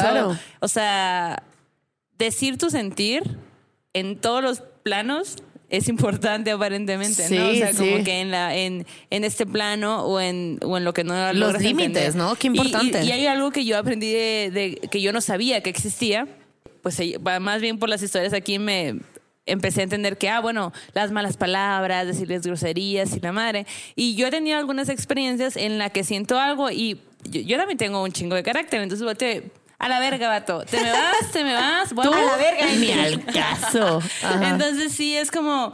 Y, pero eso es algo no, que no me enseñaron en mi caso, o sea, en cuanto a entes, ¿no? O sea, a lo mejor lo del carácter lo fui viendo, pero pero en cuanto a antes, nosotros no hablábamos de eso. Vengo de una familia súper católica, como yo lo he dicho antes, y yo siento que justo el catolicismo de mi mamá es tan fuerte que pura verga se me aparece nadie, pues, ¿no? O sea, yo lo estoy buscando, ¿sabes? o sea, que me vaya a la ocasión del diablo a jugar a la Ouija, o sea, no me se me aparece nadie. Y es muy extraño como las distintas energías, ¿no? ¿Cómo podemos invocar a una energía protectora? Claro. Eh, de luz, de amor, o una magia, exacto, como de decir, manifiéstala constantemente y entonces siéntela que te protege. O sea, porque una de las cosas más bonitas que me gusta de mi familia cuando salimos de viaje, ¿no? De decir, ok, vamos a salir de viaje y entonces que durante todo el trayecto nos proteja algo. Y entonces lo ah, manifiestas, lo llamas y, y, y, y, se hace presente. Y por lo tanto, güey, las, las energías o los entes que vayan a llegarte a traer mala vibra, de pronto está bueno voltear y decir, Nel, aquí en esta casa no cabe nada más que luz. A la verga, Sí, pinche claro. perro. O sea, Ajá. exacto, Sácate güey. a la La verga. verga, pinche perro, la verdad, sí es algo que aplico. Simón. Te me vas, carnal. Te me vas porque, mira, aquí tengo copal. Ah. A huevo, a huevo. tengo mi copal, mi palo santo y ahí estuvo, güey. Simón. Oigan, y en el sueño macabro rápidamente no es un audio, pero es una historia que nos comparte Lorena, que vive en Michoacán, en Morelia, y es un sueño que me pareció súper interesante. güey. Ya Me re- vivir en Michoacán, Morelia, güey, es suficiente Sí, susto, ¿no? sí.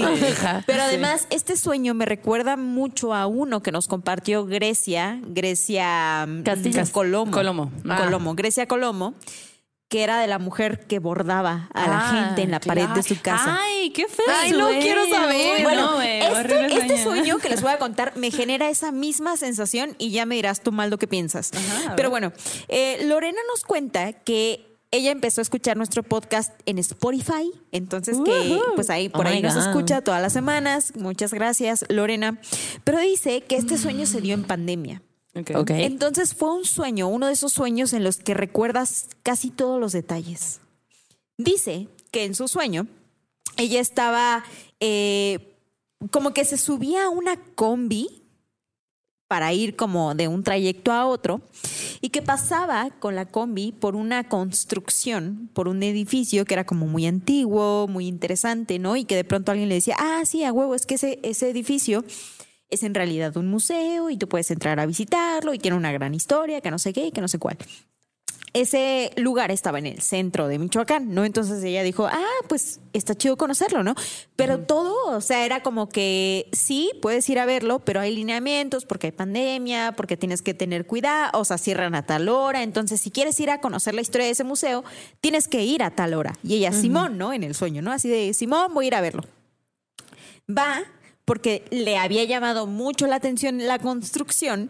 Y lo interesante es que cuando llega dice que se dio cuenta de que la casa sí en efecto era muy antigua pero que además tenía muchas muchas cosas como muy interesantes y atractivas. Y una de ellas era que había o sea en ese lugar habían vivido muchas familias y que una de esas familias tenía niños pequeños y que los niños pequeños contaban que habían visto una aparición a la que habían apodado la matarrisas. Me encanta que les, las apoden, güey. Es como de, me vas a asustar, te nombro.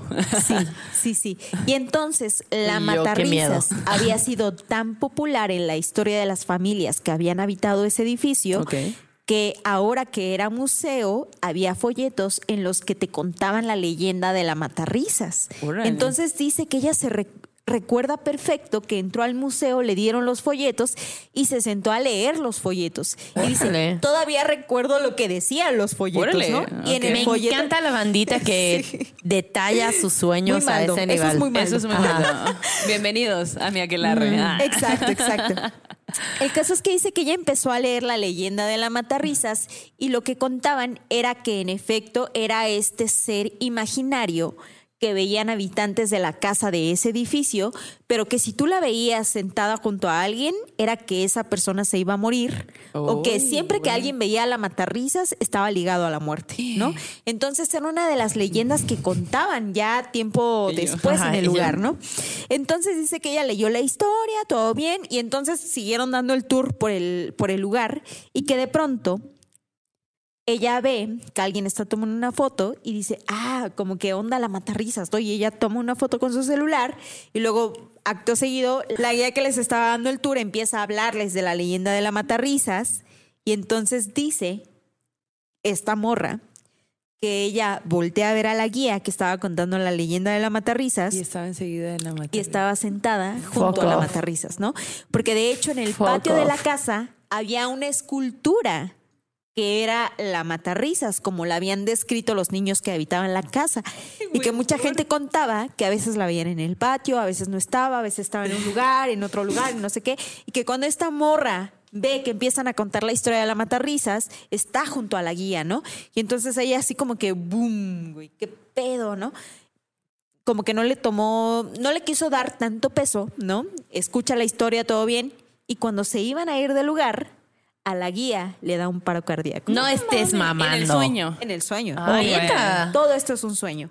Pero lo que nos cuenta ella es güey, no puedo creer que este sueño tiene tantos detalles Claro. de los que me acuerdo. Claro. Wow, claro. por es que está bien trippy Está tri- Yo eso. comprendo perfecto, güey. Sí, yo también. Bien cabrón. Bien, cabrón. Bien cabrón. Entonces, ese es el sueño. Está bien locochón, güey. Sí. Está bien locochón. Quiero no sentirme tan sola en el mundo y por favor dígame que alguien más eh, que nos escucha tiene sueños tan detallados. No, yo favor, estoy contigo, güey. O sea, ojetes. güey. Ojetes del, de. Tengo detalles de ciertos Sí. sueños de mi infancia de los cuales desearía olvidar. Cla- ah, ah, Sí. ok. Yo no, yo no, o sea, sí he tenido pesadillas, pero te digo, es que estoy mal, o sea, no sé, pero, o sea, no despierto y como que tampoco, a lo mejor de niña sí, no lo recuerdo, pues, pero incluso ahora hay cosas que le he dicho a Yanis como que soñé y el, eh, o sea, todo, todo en la trama era tétrico, pasado de verga, había un misterio, toda la gente que está alrededor de mí me decían, vámonos, vámonos, vámonos, y yo decía, no, me quiero quedar. O sea, Ay, no, yo tengo así. incluso en sueños, pues. ¿no? Sí, sí, sí. Oigan, Oye, y quiero pasar al arte terror. Estoy lista. En el arte terror de hoy quiero hablarles la- de la historia de Lilith. Mi diosa. Sí. Entonces, el primer texto donde se identifica a Lilith como la primera esposa de Adán fue eh, proveniente de un Midras del siglo XII. ¿Qué es mi dras? Es un güey, es un rabino. Ok. Era, era un rabino que era un estudioso de los textos antiguos. Ok. Entonces, la primera vez que se escribe acerca de Lilith eh, fue un güey. fue un güey escribiendo acerca de él, por supuesto. Eh, la razón por la que este fue, o sea, como que este mito se excluyó de todo lo católico, esa es la razón por la que no sale y por, por la que los católicos no nunca hablan de Lilith, siempre hablan de Adán y Eva y ahí estuvo, ¿no? Y a partir de ahí se hizo todo lo- el resto de las cosas. Em, el planteamiento es que el hombre y la mujer fueron creados a imagen y semejanza de Dios. Obvio. Obvio. Entonces, Dios. Lo que significa que Dios es no binario. Exacto. La neta, güey. Por Sí, supuesto, por obvio. supuesto, claro. Ajá. Eh, entonces, si quieres tener una diosa, está chingón. Si quieres tener un dios, está chingón. O un Dios, sí. O, ajá, como un ángel, que es así Claro. como lo que hablabas, ¿no? Bueno, entonces, eh, Adán y Eva, digo, Adán y Lilith eran pues creados de que a la imagen y semejanza de Dios, pero eh, ellos dos nunca encontraron como, pues, llevarse bien o un- una armonía en su vida. Porque, pues básicamente, Adán, al momento de copular, copular como niño chiquito, copular, este, Adán le pedía a, a Lilith que estuviera abajo Órale, ok. para que él, en la posición de estar arriba, pudiera verlo como el Señor, no sé qué, ¿no? Como que What? todopoderoso. Y Lilith dice, pura verga, carnal, o sea, yo no quiero estar Coger abajo, arriba o sea, está bien rico. Está bien verga. Entonces, Ajá. como que, no, o sea, la neta es que no, porque yo tendría que, eh, de hecho, en el texto dice, porque he de yacer debajo de ti, yo también fui hecha de polvo y por lo tanto, tú y yo somos, Somos iguales. A huevo. Es mi diosa, cabrón. Sí, güey, la neta, sí, la sí, neta sí, forever. Ajá. Eh, entonces, como, como Adán intentó, pues, de, eh, pero yo quiero estar arriba y la verga. Entonces, como que esa morra dice, Nel, carnal, la neta, ahí estuvo. Eh, nombra el, el nombre, hace como que le habla a Dios y vuela, ¿no? Y lo deja. Y dice, ahí te ves, yo me voy a buscar con quién estar y coger rico. Y se va. Encima. Ajá. Yo Se quiero va. ir arriba. Y, y todo bien, Dios manda a los ángeles a buscar a, a Lilith y la encuentran en el Mar Rojo. El mar, el mar, Rojo es una región donde abundan demonios. Y y la y van no Lo- los ángeles y la tratan de hacer entrar en sí entre comillas y de que güey por favor vuelve con Adán Eh, o sea estás cagándole el La palo a Dios, humanidad, güey. vale, ajá, O claro, sea, sí, Dios te hizo ajá. para que estuvieras ahí porque no estás Claro. ahí sabes y Lili dijo, Nel, Nel, la neta, no, ese vato, qué pedo, o sea, ¿por qué me trata como subordinada cuando no, güey, somos iguales, qué pedo? Claro. Y entonces no, no le hace caso, pues. O sea, es la primera morra, güey, que no le hace caso a Dios, carnal. Entonces, eh, los angelitos se van, Dios se emputa y la castiga, ¿no? De que pues te vas a quedar con los demonios. Como a la machito. verga. Por supuesto, por supuesto que sí. Obvio. Entonces, eh, en ese inter, pues eh, Adán dice, ay, pero yo quiero una mujer. Que sea sumisa. Tipo, yo que quiero estar sí. arriba. Entonces, y, y pues Dios, todopoderoso, Le dice, obvio. Sí, el papá de que, ay, ¿qué quiere? Ya deja de llorar, ya te lo hago, pues. Eh, entonces, de su costilla, eh, crea a Eva. Y Eva, pues, es todo lo que ya conocemos ahora, ¿no? Eh, entonces, básicamente, Eva es un berrinche, güey. Obvio. de Adán. Y pues bueno, la diferencia entre Eva es que Eva nace de la costilla de, Eva- de Adán y Lilith nace de, o sea, es- está hecha, no nace de, de, para empezar no nace de Adán, está hecha de lo mismo que Adán está hecho. Y pues aparte de, esas son las diferencias de entre Eva y Lilith, y aparte de eso es que Lilith tenía el carácter suficiente como para ir en contra de Dios incluso, pues, ¿no? Estoy Eh. feliz por esta historia, la verdad. Ya ves, ya no vas a tener que ver Disney. Güey, está Sí, ¿no? bien también no estar de acuerdo. Obvio. Claro, no, no, pero su- justamente, o sea, como incluso, o sea, porque lo que yo entiendo de la narrativa de Lilith es que la creen la primera demonia. Claro. Ah, bueno, ahí te voy a explicar. Ah. La primera vez que se empieza a demonizar, demonizar, Demonizar. a Lilith fue en la Edad Media. Ok. Y, eh, y gran parte de esto fue por los textos aristocráticos, que están llenos de pura misoginia, Claro. por supuesto. Sí. Entonces, en el siglo XII, eh, Lilith se adopta como parte del imaginario hebreo, asumiendo el carácter negativo de mujer. Claro, obvio. Y esta idea fue recuperada en el siglo XIX con este término que hasta la, hasta la fecha se usa no tanto, pero de femme fatal. Claro. Ajá. Que más adelante les voy a hablar un poco más sobre esto. Y, y que pues la femme fatal está directamente relacionado con la prostitución. Claro.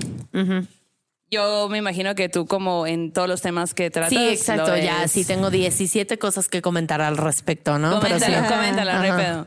Bueno, entonces Lilith se entendía como una deidad femenina serpentidoide, ¿no? O sea, como que era mujer, pero era serpiente a la vez.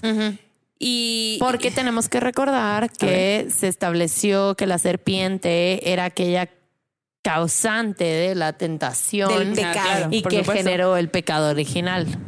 Y Lilith era la encargada de cuidar las puertas de- del mundo físico y el mundo espiritual. Órale. Eso está bonito. Eso no sabía, Eso lindo, sí.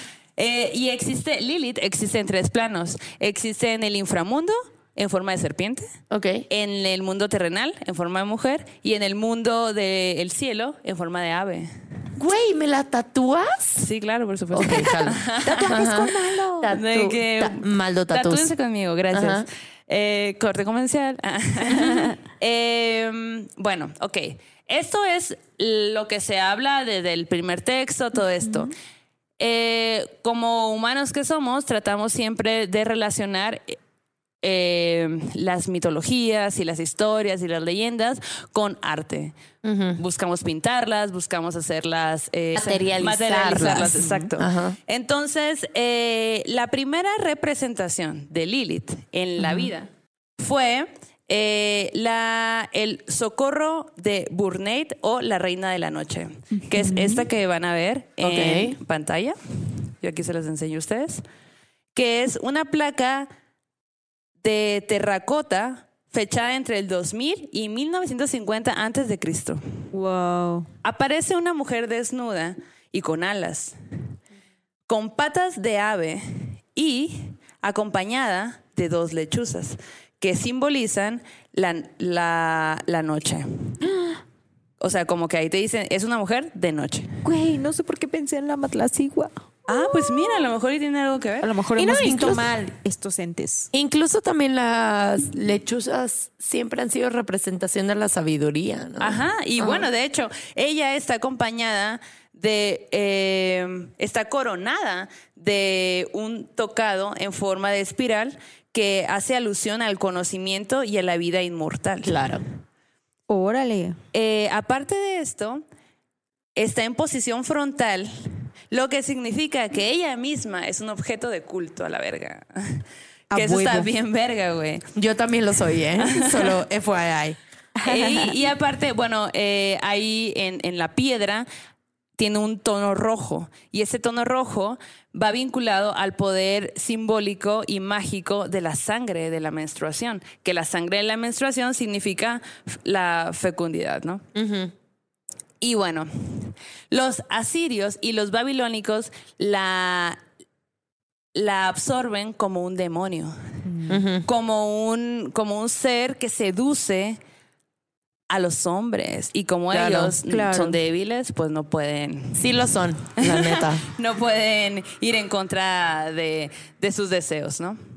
Erika, Erika Bornay escribió un libro que se llama Las hijas de Lilith y en el, y en el libro plantea el mito de Lilith, que el mito de Lilith fue adoptado por el mundo rabínico. El mundo rabínico se refiere al que la primera persona que escribe sobre Lilith, les decía yo que era un midras, un rabino, eh, fue adoptada por el mundo, de, de- mundo rabínico para introducir la figura femenina, además de Eva, como responsable de la maldad de la Claro, humanidad. sí, güey. sí, o sí. sea, mira, si no va a ser Eva porque tenemos que endiosar a alguien, ah, pues tiene que ser otra morra, porque otro vato no puede ser, pues, ¿no? Claro.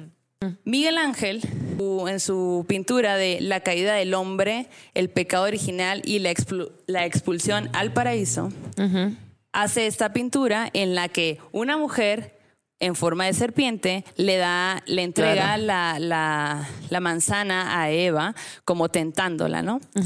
Y en la cultura demoníaca occidental reinventaron la figura de Lilith eh, con el romanticismo y lo gótico.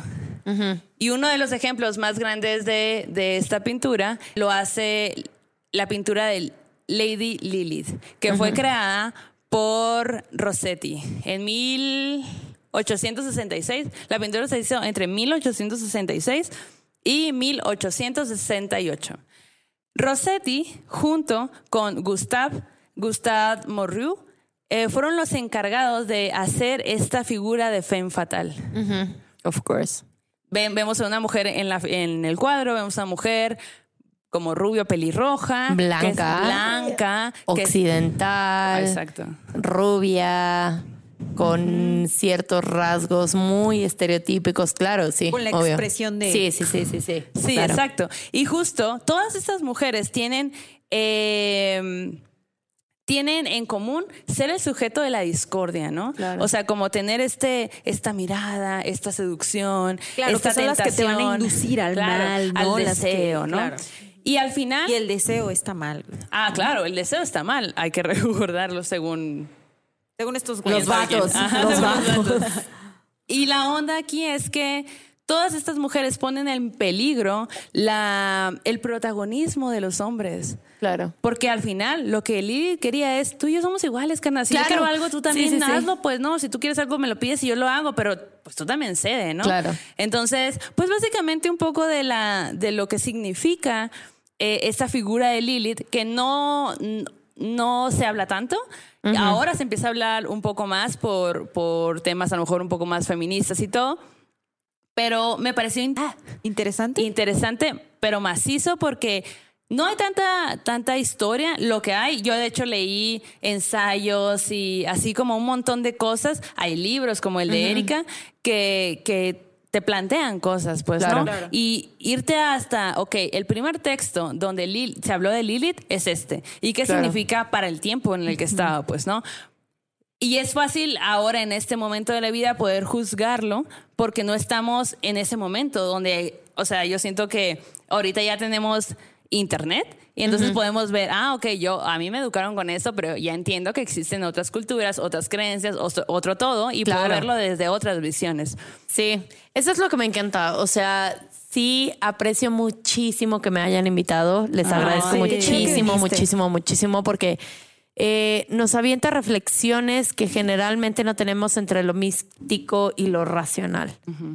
Eh, cómo las culturas y las sociedades se crean es a partir de ideologías, ¿no? Claro. eh, la religión católica ha construido y ha movilizado em, la forma en cómo se crean culturas a partir de lo que está bien y lo que está mal. Y casi siempre lo femenino o la expresión de lo femenino es lo que está mal. Claro. A mí me mama Lilith así, sí podría decir que es mi diosa porque representa un reto ante el, ante el status quo. ¿no? Claro. Ante lo que se te establece, que debería de ser, es una, es, es la representación de la anarquía, de lo que te presentan de que, ah, tienes que pensar de esta forma y tú dices, a ver, espérate, pero déjame analizarlo yo, masticarlo yo y ver si eso es lo que decido o no decido, Claro. ¿no? Me gusta mucho que es una conversación que deberíamos de tener todas las personas, de cómo Claro. las personas y las energías deberíamos de conectarnos de misma en la misma forma, ¿no? Porque la energía femenina y la energía masculina nos la han atribuido de que solo los vatos pueden tener energía masculina y las mujeres que tienen energía masculina son unas marimachas, unas de hueva, unas O sea. O Básicamente, el, nombre de mas- energía masculina. Claro, ¿no? o sea, Solo es una básicamente para, todo, para este tipo de pensamiento es blanco, negro. No Sí. hay Sí, sí, matices, sí. no hay grises, no hay colores, no hay nada más. Pero ¿no? justamente lo que Lilith representa creo que es esta posibilidad de lo que cada una persona puede ser a partir de la decisión. Claro. ¿No? O sea, como decir, a ver, lo que me acabas de presentar ¿Y lo voy, a, lo, So- lo voy a Sobre pensar. todo el reconocimiento, güey. O sea, a ver, a ver, a ver, a ver, carnal, tú y yo estamos hechos de, de lo mismo, güey. ¿Por qué tú, vergas, te crees superior, güey? O sea, Claro, sí, ¿no? sí, sí. Y si para alejarme de ti tengo que volar, irme al mar rojo lleno de demonios, no hay pedo, güey. Mira. E incluso qué yo es jalo, el- güey. o sea, incluso que es ese mar rojo lleno de demonios, ¿no? O sí, sea, también. a mí me llama mucho la atención cómo Pues pueden haber creo que- estructuras o sociedades que te dicen esto está mal. Por supuesto, eso es, ¿no? O A sea, la como verga, que deja que la el mar gente rojo a lo mejor es una representación de tu propio pensamiento y tus propias ideas que nacen de ti y no de nadie más y nadie te las está imponiendo, ¿no? Sí, claro. Puede ser Sí. eso, ¿no? O sea, al final, pues son textos antiquísimos que es como de, pues, Pero no, o sea, a mí me gustaría ahí ya meter la cuchara personal de mi activismo, de decir, güey, o sea, realmente tenemos que empezar a cuestionar estos sistemas en donde siempre aprendemos de hombres blancos, heteronormados, que han generado una narrativa occidental de lo que tenemos que ser. Y realmente Y es pensar. que pocas veces, pocas veces escuchamos de mujeres, pocas veces escuchamos una realidad que rete al status quo. Y creo que es súper, súper importante, porque las nuevas narrativas son las que nos construyen como seres. Y creo verdaderamente, o sea, incluso desde morras malditas, lo que están construyendo es súper valioso de decir la posibilidad de lo que no hay a partir de lo racional. Porque lo racional nos explica, wow, somos un, eh, entes vivos que nacen, eh, crecen, se reproducen, mueren, ¿no? Pero Morras Malditas te da una posibilidad, güey, de lo que no hay o lo que puede haber más allá de tus ojos. Claro. Y creo que eso somos las morras, güey. Claro. Sí. Eso somos las morras, eso es lo que es Lilith, eso son lo que son los Y por sueños. eso es que somos Eso son lo malditas. que- De Ajá, ahí viene el exacto. nombre, de hecho. Y, y simplemente por el hecho de que nos están estigmatizando como mujeres, como soñadoras, como personas que, Que ven más allá de un solo concepto que nos en- establecen, es la posibilidad de lo que hay, güey. Y la neta está bien bonito lo que hacen, me gusta un chingo. eh, me gusta un chingo, les agradezco Y un chingo la invitación. venir, ajá. No, a ustedes. Me cago de miedo, sí, sin duda, pero la neta reconozco que lo que ustedes eh, están planteando es eh, retar el status quo. Es de una forma están siendo muy Lilith al respecto Sí. De decir como de que ah, lo que nos presentaron no necesariamente es, vamos a cuestionarlo y vamos a crear una nueva posibilidad. Por supuesto, Así porque aparte de cuestionarte Sí. todo, güey, todo desde lo más básico es fundamental. Sí, sí, está Porque al final es entender que hay otras maneras, porque pues también cuando nos enseñan cosas, incluso en la escuela, o sea, incluso en la escuela es como te enseñan la historia, pero qué historia. O sea, yo que, Claro. yo No, que en sí, algún claro. punto estuve en una escuela Montessori también, a mí me, yo me acuerdo perfecto que en la primera clase de historia del primer año me dijeron, ¿quién no es de escuela Montessori? Y yo levanté la mano y me dijeron, todo lo que tú has, has- has aprendido en historia, no es verdad. Sí, A es la verdad. madre, ese me Sí, sí, o sea, sí. el mundo acá. E ¿qué? incluso, o sea, yo me, estudiando valiendo yo me atrevería a decir, y sé que es una mamada, pero llevo fucking desde 2016 trabajando en esto, de decir, todo lo que a nosotras como mujeres nos han enseñado es. Súper sí. Porque no nos han enseñado la visión que nosotras tenemos como nuestra experiencia propia de ser No nos han mujeres. dejado. ¿no? No nos han dejado. No nos han dejado. Entonces es muy lindo la posibilidad de crear a través de nuestras experiencias que incluso pueden ser los sueños, incluso pueden ser las realidades que no vemos materializadas y que pues es muy lindo. O sea, no sé, me, me parece, me parece muy lindo y les agradezco un chingo que tengan este espacio Ay, para morras malditas. viniste. Sí. Oye, y para despedirnos, nada más quiero compartirles una pequeña y breve recomendación que da miedo, que es de hecho una canción que nos comparte Daniela Márquez, que también nos mandó sus historias, pero nos la mandó por YouTube, y que es una canción, es un son huasteco que se llama La De Bruja. San Luis Potosí. Ajá. que se llama La Bruja de la Huasteca, este, este son. Y es un, es una pieza que nos habla acerca de esos seres, ¿no? De las brujas, como se, se ven desde los pueblos, ¿no? Obvio, hay partes de la canción con las que yo digo, "Mm, bueno, puede ser. Pero bueno, a final de cuentas nos cuenta una historia de cómo se ven las brujas en determinadas zonas de, de la Huasteca. Y la versión que nos recomienda Daniela eh, es de el del grupo Xochicanela, que es un grupo conformado con, por mujeres. Qué cool. Ah, Y yo también he visto que las palomitas serranas, que también son otras morras, la interpretan. Pero bueno, el caso es que eh, La Bruja de la Huasteca es una pieza eh, escrita por Eduardo Bustos Valenzuela y por su hija Deni Valenzuela y cuenta acerca de las brujas. En una de las partes eh, de la, de la- del son dice, hace una lumbre en el piso y a un lado a rezar se sienta y como si fuera hechizo se pone a saltar contenta, ¿no? Como eso que nos cuentan de las brujas güey, ¿no? Y de pronto también dice, brinca la lumbre, uno, dos, tres, cuatro, cinco, seis y siete, caramba, vuelta, termina, eh, se inclina y cae sin rodillas y luego las esconde detrás del molino para que el mando, eh, para que el marido no las pueda hallar. ¿no? Me Entonces, encanta. creo que varios hemos escuchado estas historias acerca de las brujas que esconden partes de su cuerpo, ¿no? En este acto de transformación, ¿no? Y la, el son también habla acerca de que las brujas se van a chupar la sangre de los niños y que no sé qué y que no sé cuál. Está muy interesante. Nos habla acerca de cómo se ve a las brujas en los pueblos. Yo siempre pienso que las brujas son Mujeres empoderadas. cosas, claro, que Sí. son no solo son como nos las han pintado, sino que también tienen muchos matices, ¿no? Pero a final de cuentas me pareció muy interesante porque desde hace tiempo venimos compartiendo piezas musicales que hablan acerca de historias, ¿no? Claro. Entonces siento que esto es como que un poquito acercarnos a y decir, ah, bueno, me gusta esta parte, esta no tanto. Ajá, claro. Pero está chido. Escúchala, les vamos a compartir el link acá. Díganos qué piensan acerca de este son. Y al final de cuentas está chido que la música tradicional también nos cuenta estas historias, ¿no? Historias que hemos Me escuchado. encanta. ujú, ¿No? Sí. Y si ustedes conocen otro tipo de brujas, también Sí, mándenos. Oigan, suscríbanse al canal. Denle like. Recomiendo. Recomiéndenos eh, a sus peores enemigos y a sus amigos. Eh, estamos creciendo, estamos bien contentas, estamos bien contentas de que hay gente que nos suscribe en todos lados, literal en todos lados. Los leemos, los escuchamos. Eh, no desesperen si no ha salido su historia, va a salir. Los tenemos, somos unas ñoñas y tenemos todas las historias en un doc. literal. En un Excel. Un En Excel. un Excel. Y es un documento, es un Excel. Sí, o sea, es, sí, somos muy así. Entonces va a salir. Síganos mandando sus historias.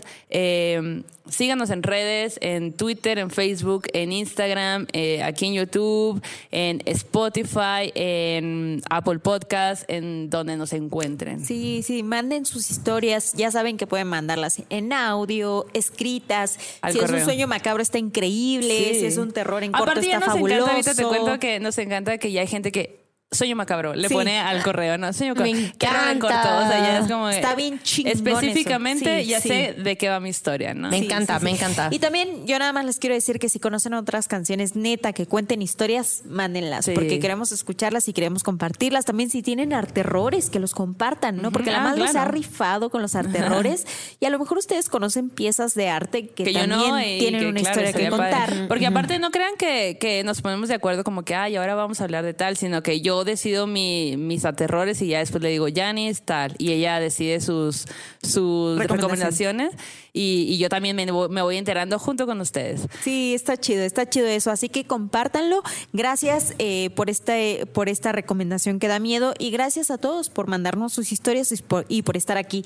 Así que es hora de cerrar el círculo, de apagar las velitas. Vayan con su dios, diosa, dioses, antes de preferencia, que este aquelarre ha terminado. Hasta la próxima. Bye. Gracias.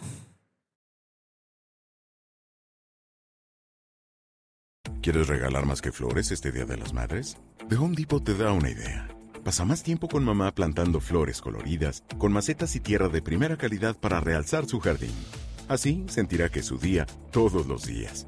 Llévate tierra para macetas Bigoro por solo $8.97 y crece plantas fuertes y saludables dentro y fuera de casa. Recoge en tienda y sigue cultivando más momentos con mamá en The Home Depot. Haces más, logras más. Más detalles en homedepot.com diagonal delivery.